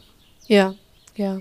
Also, ich fand es zwar krass, aber irgendwie sozusagen auf eine gute Art, weil ich froh war auch, ich, irgendwie hatte ich so, obwohl es so viel Gewalt gibt oder so, war ich froh über die Art, wie das erzählt wird. Das ist jetzt, glaube ich, sozusagen für Leute, die das Buch nicht kennen oder so, vielleicht schwer zu beschreiben, aber man ist irgendwie auf eine sehr intime Art bei diesen Figuren und kriegt sozusagen deren Innenleben und Lebensgeschichte erzählt, aber man hat nicht das Gefühl, das wird so ausgeschlachtet oder so, weißt du, wie das manchmal so ist in Büchern, wo viel Gewalt vorkommt, wo man so das Gefühl hat, die Person, die das schreibt, findet es jetzt auch ein bisschen geil oder so. Hm. Und das ist halt in dem Fall ähm, bei dem Buch nicht so.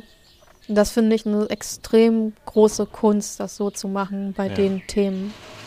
Jetzt weiß ich nur gerade nicht, wie wir davon noch zu einem angenehmen Schlusswort kommen sollen. Manchmal muss man ja auch einfach sagen, so. Meinst du?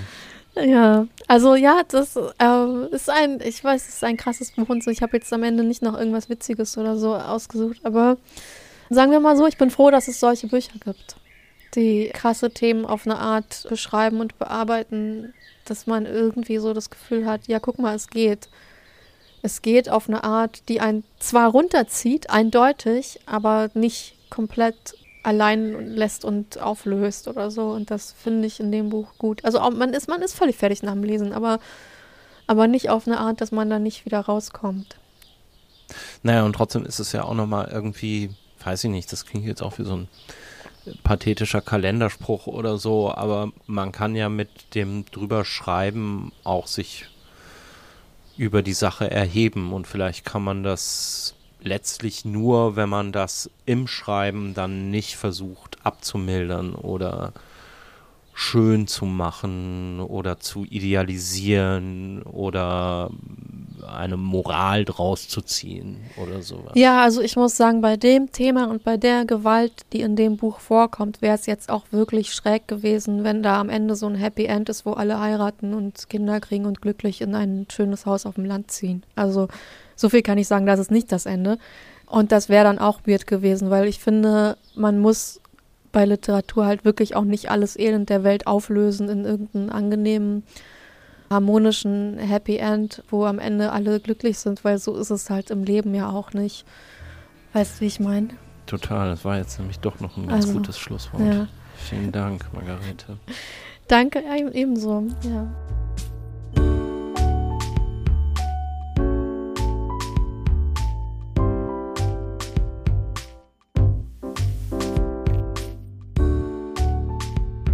Das war das Lesen der anderen mit Margarete Stokowski. Wir haben gesprochen über Bücher von Michael Bulgakov, Simone de Beauvoir, Virginia Woolf und anderen. Wenn euch das gefallen hat, dann sagt's doch gern weiter in den sozialen Medien, auf Facebook, auf Twitter, auf Instagram oder ihr gebt mir eine 5-Sterne-Bewertung bei iTunes oder ihr werdet UnterstützerInnen bei Steady. Das lesen der anderen.de slash unterstützen. Schaut euch da doch einfach mal um, wenn ihr mögt. So, das war's für heute. Das nächste Mal kommt dann hier eine Folge aus Köln mit Wolfgang Niedecken von BAP. Bis dahin sage ich vielen Dank fürs Zuhören. Ich bin Christian Möller. Macht's gut. Tschüss.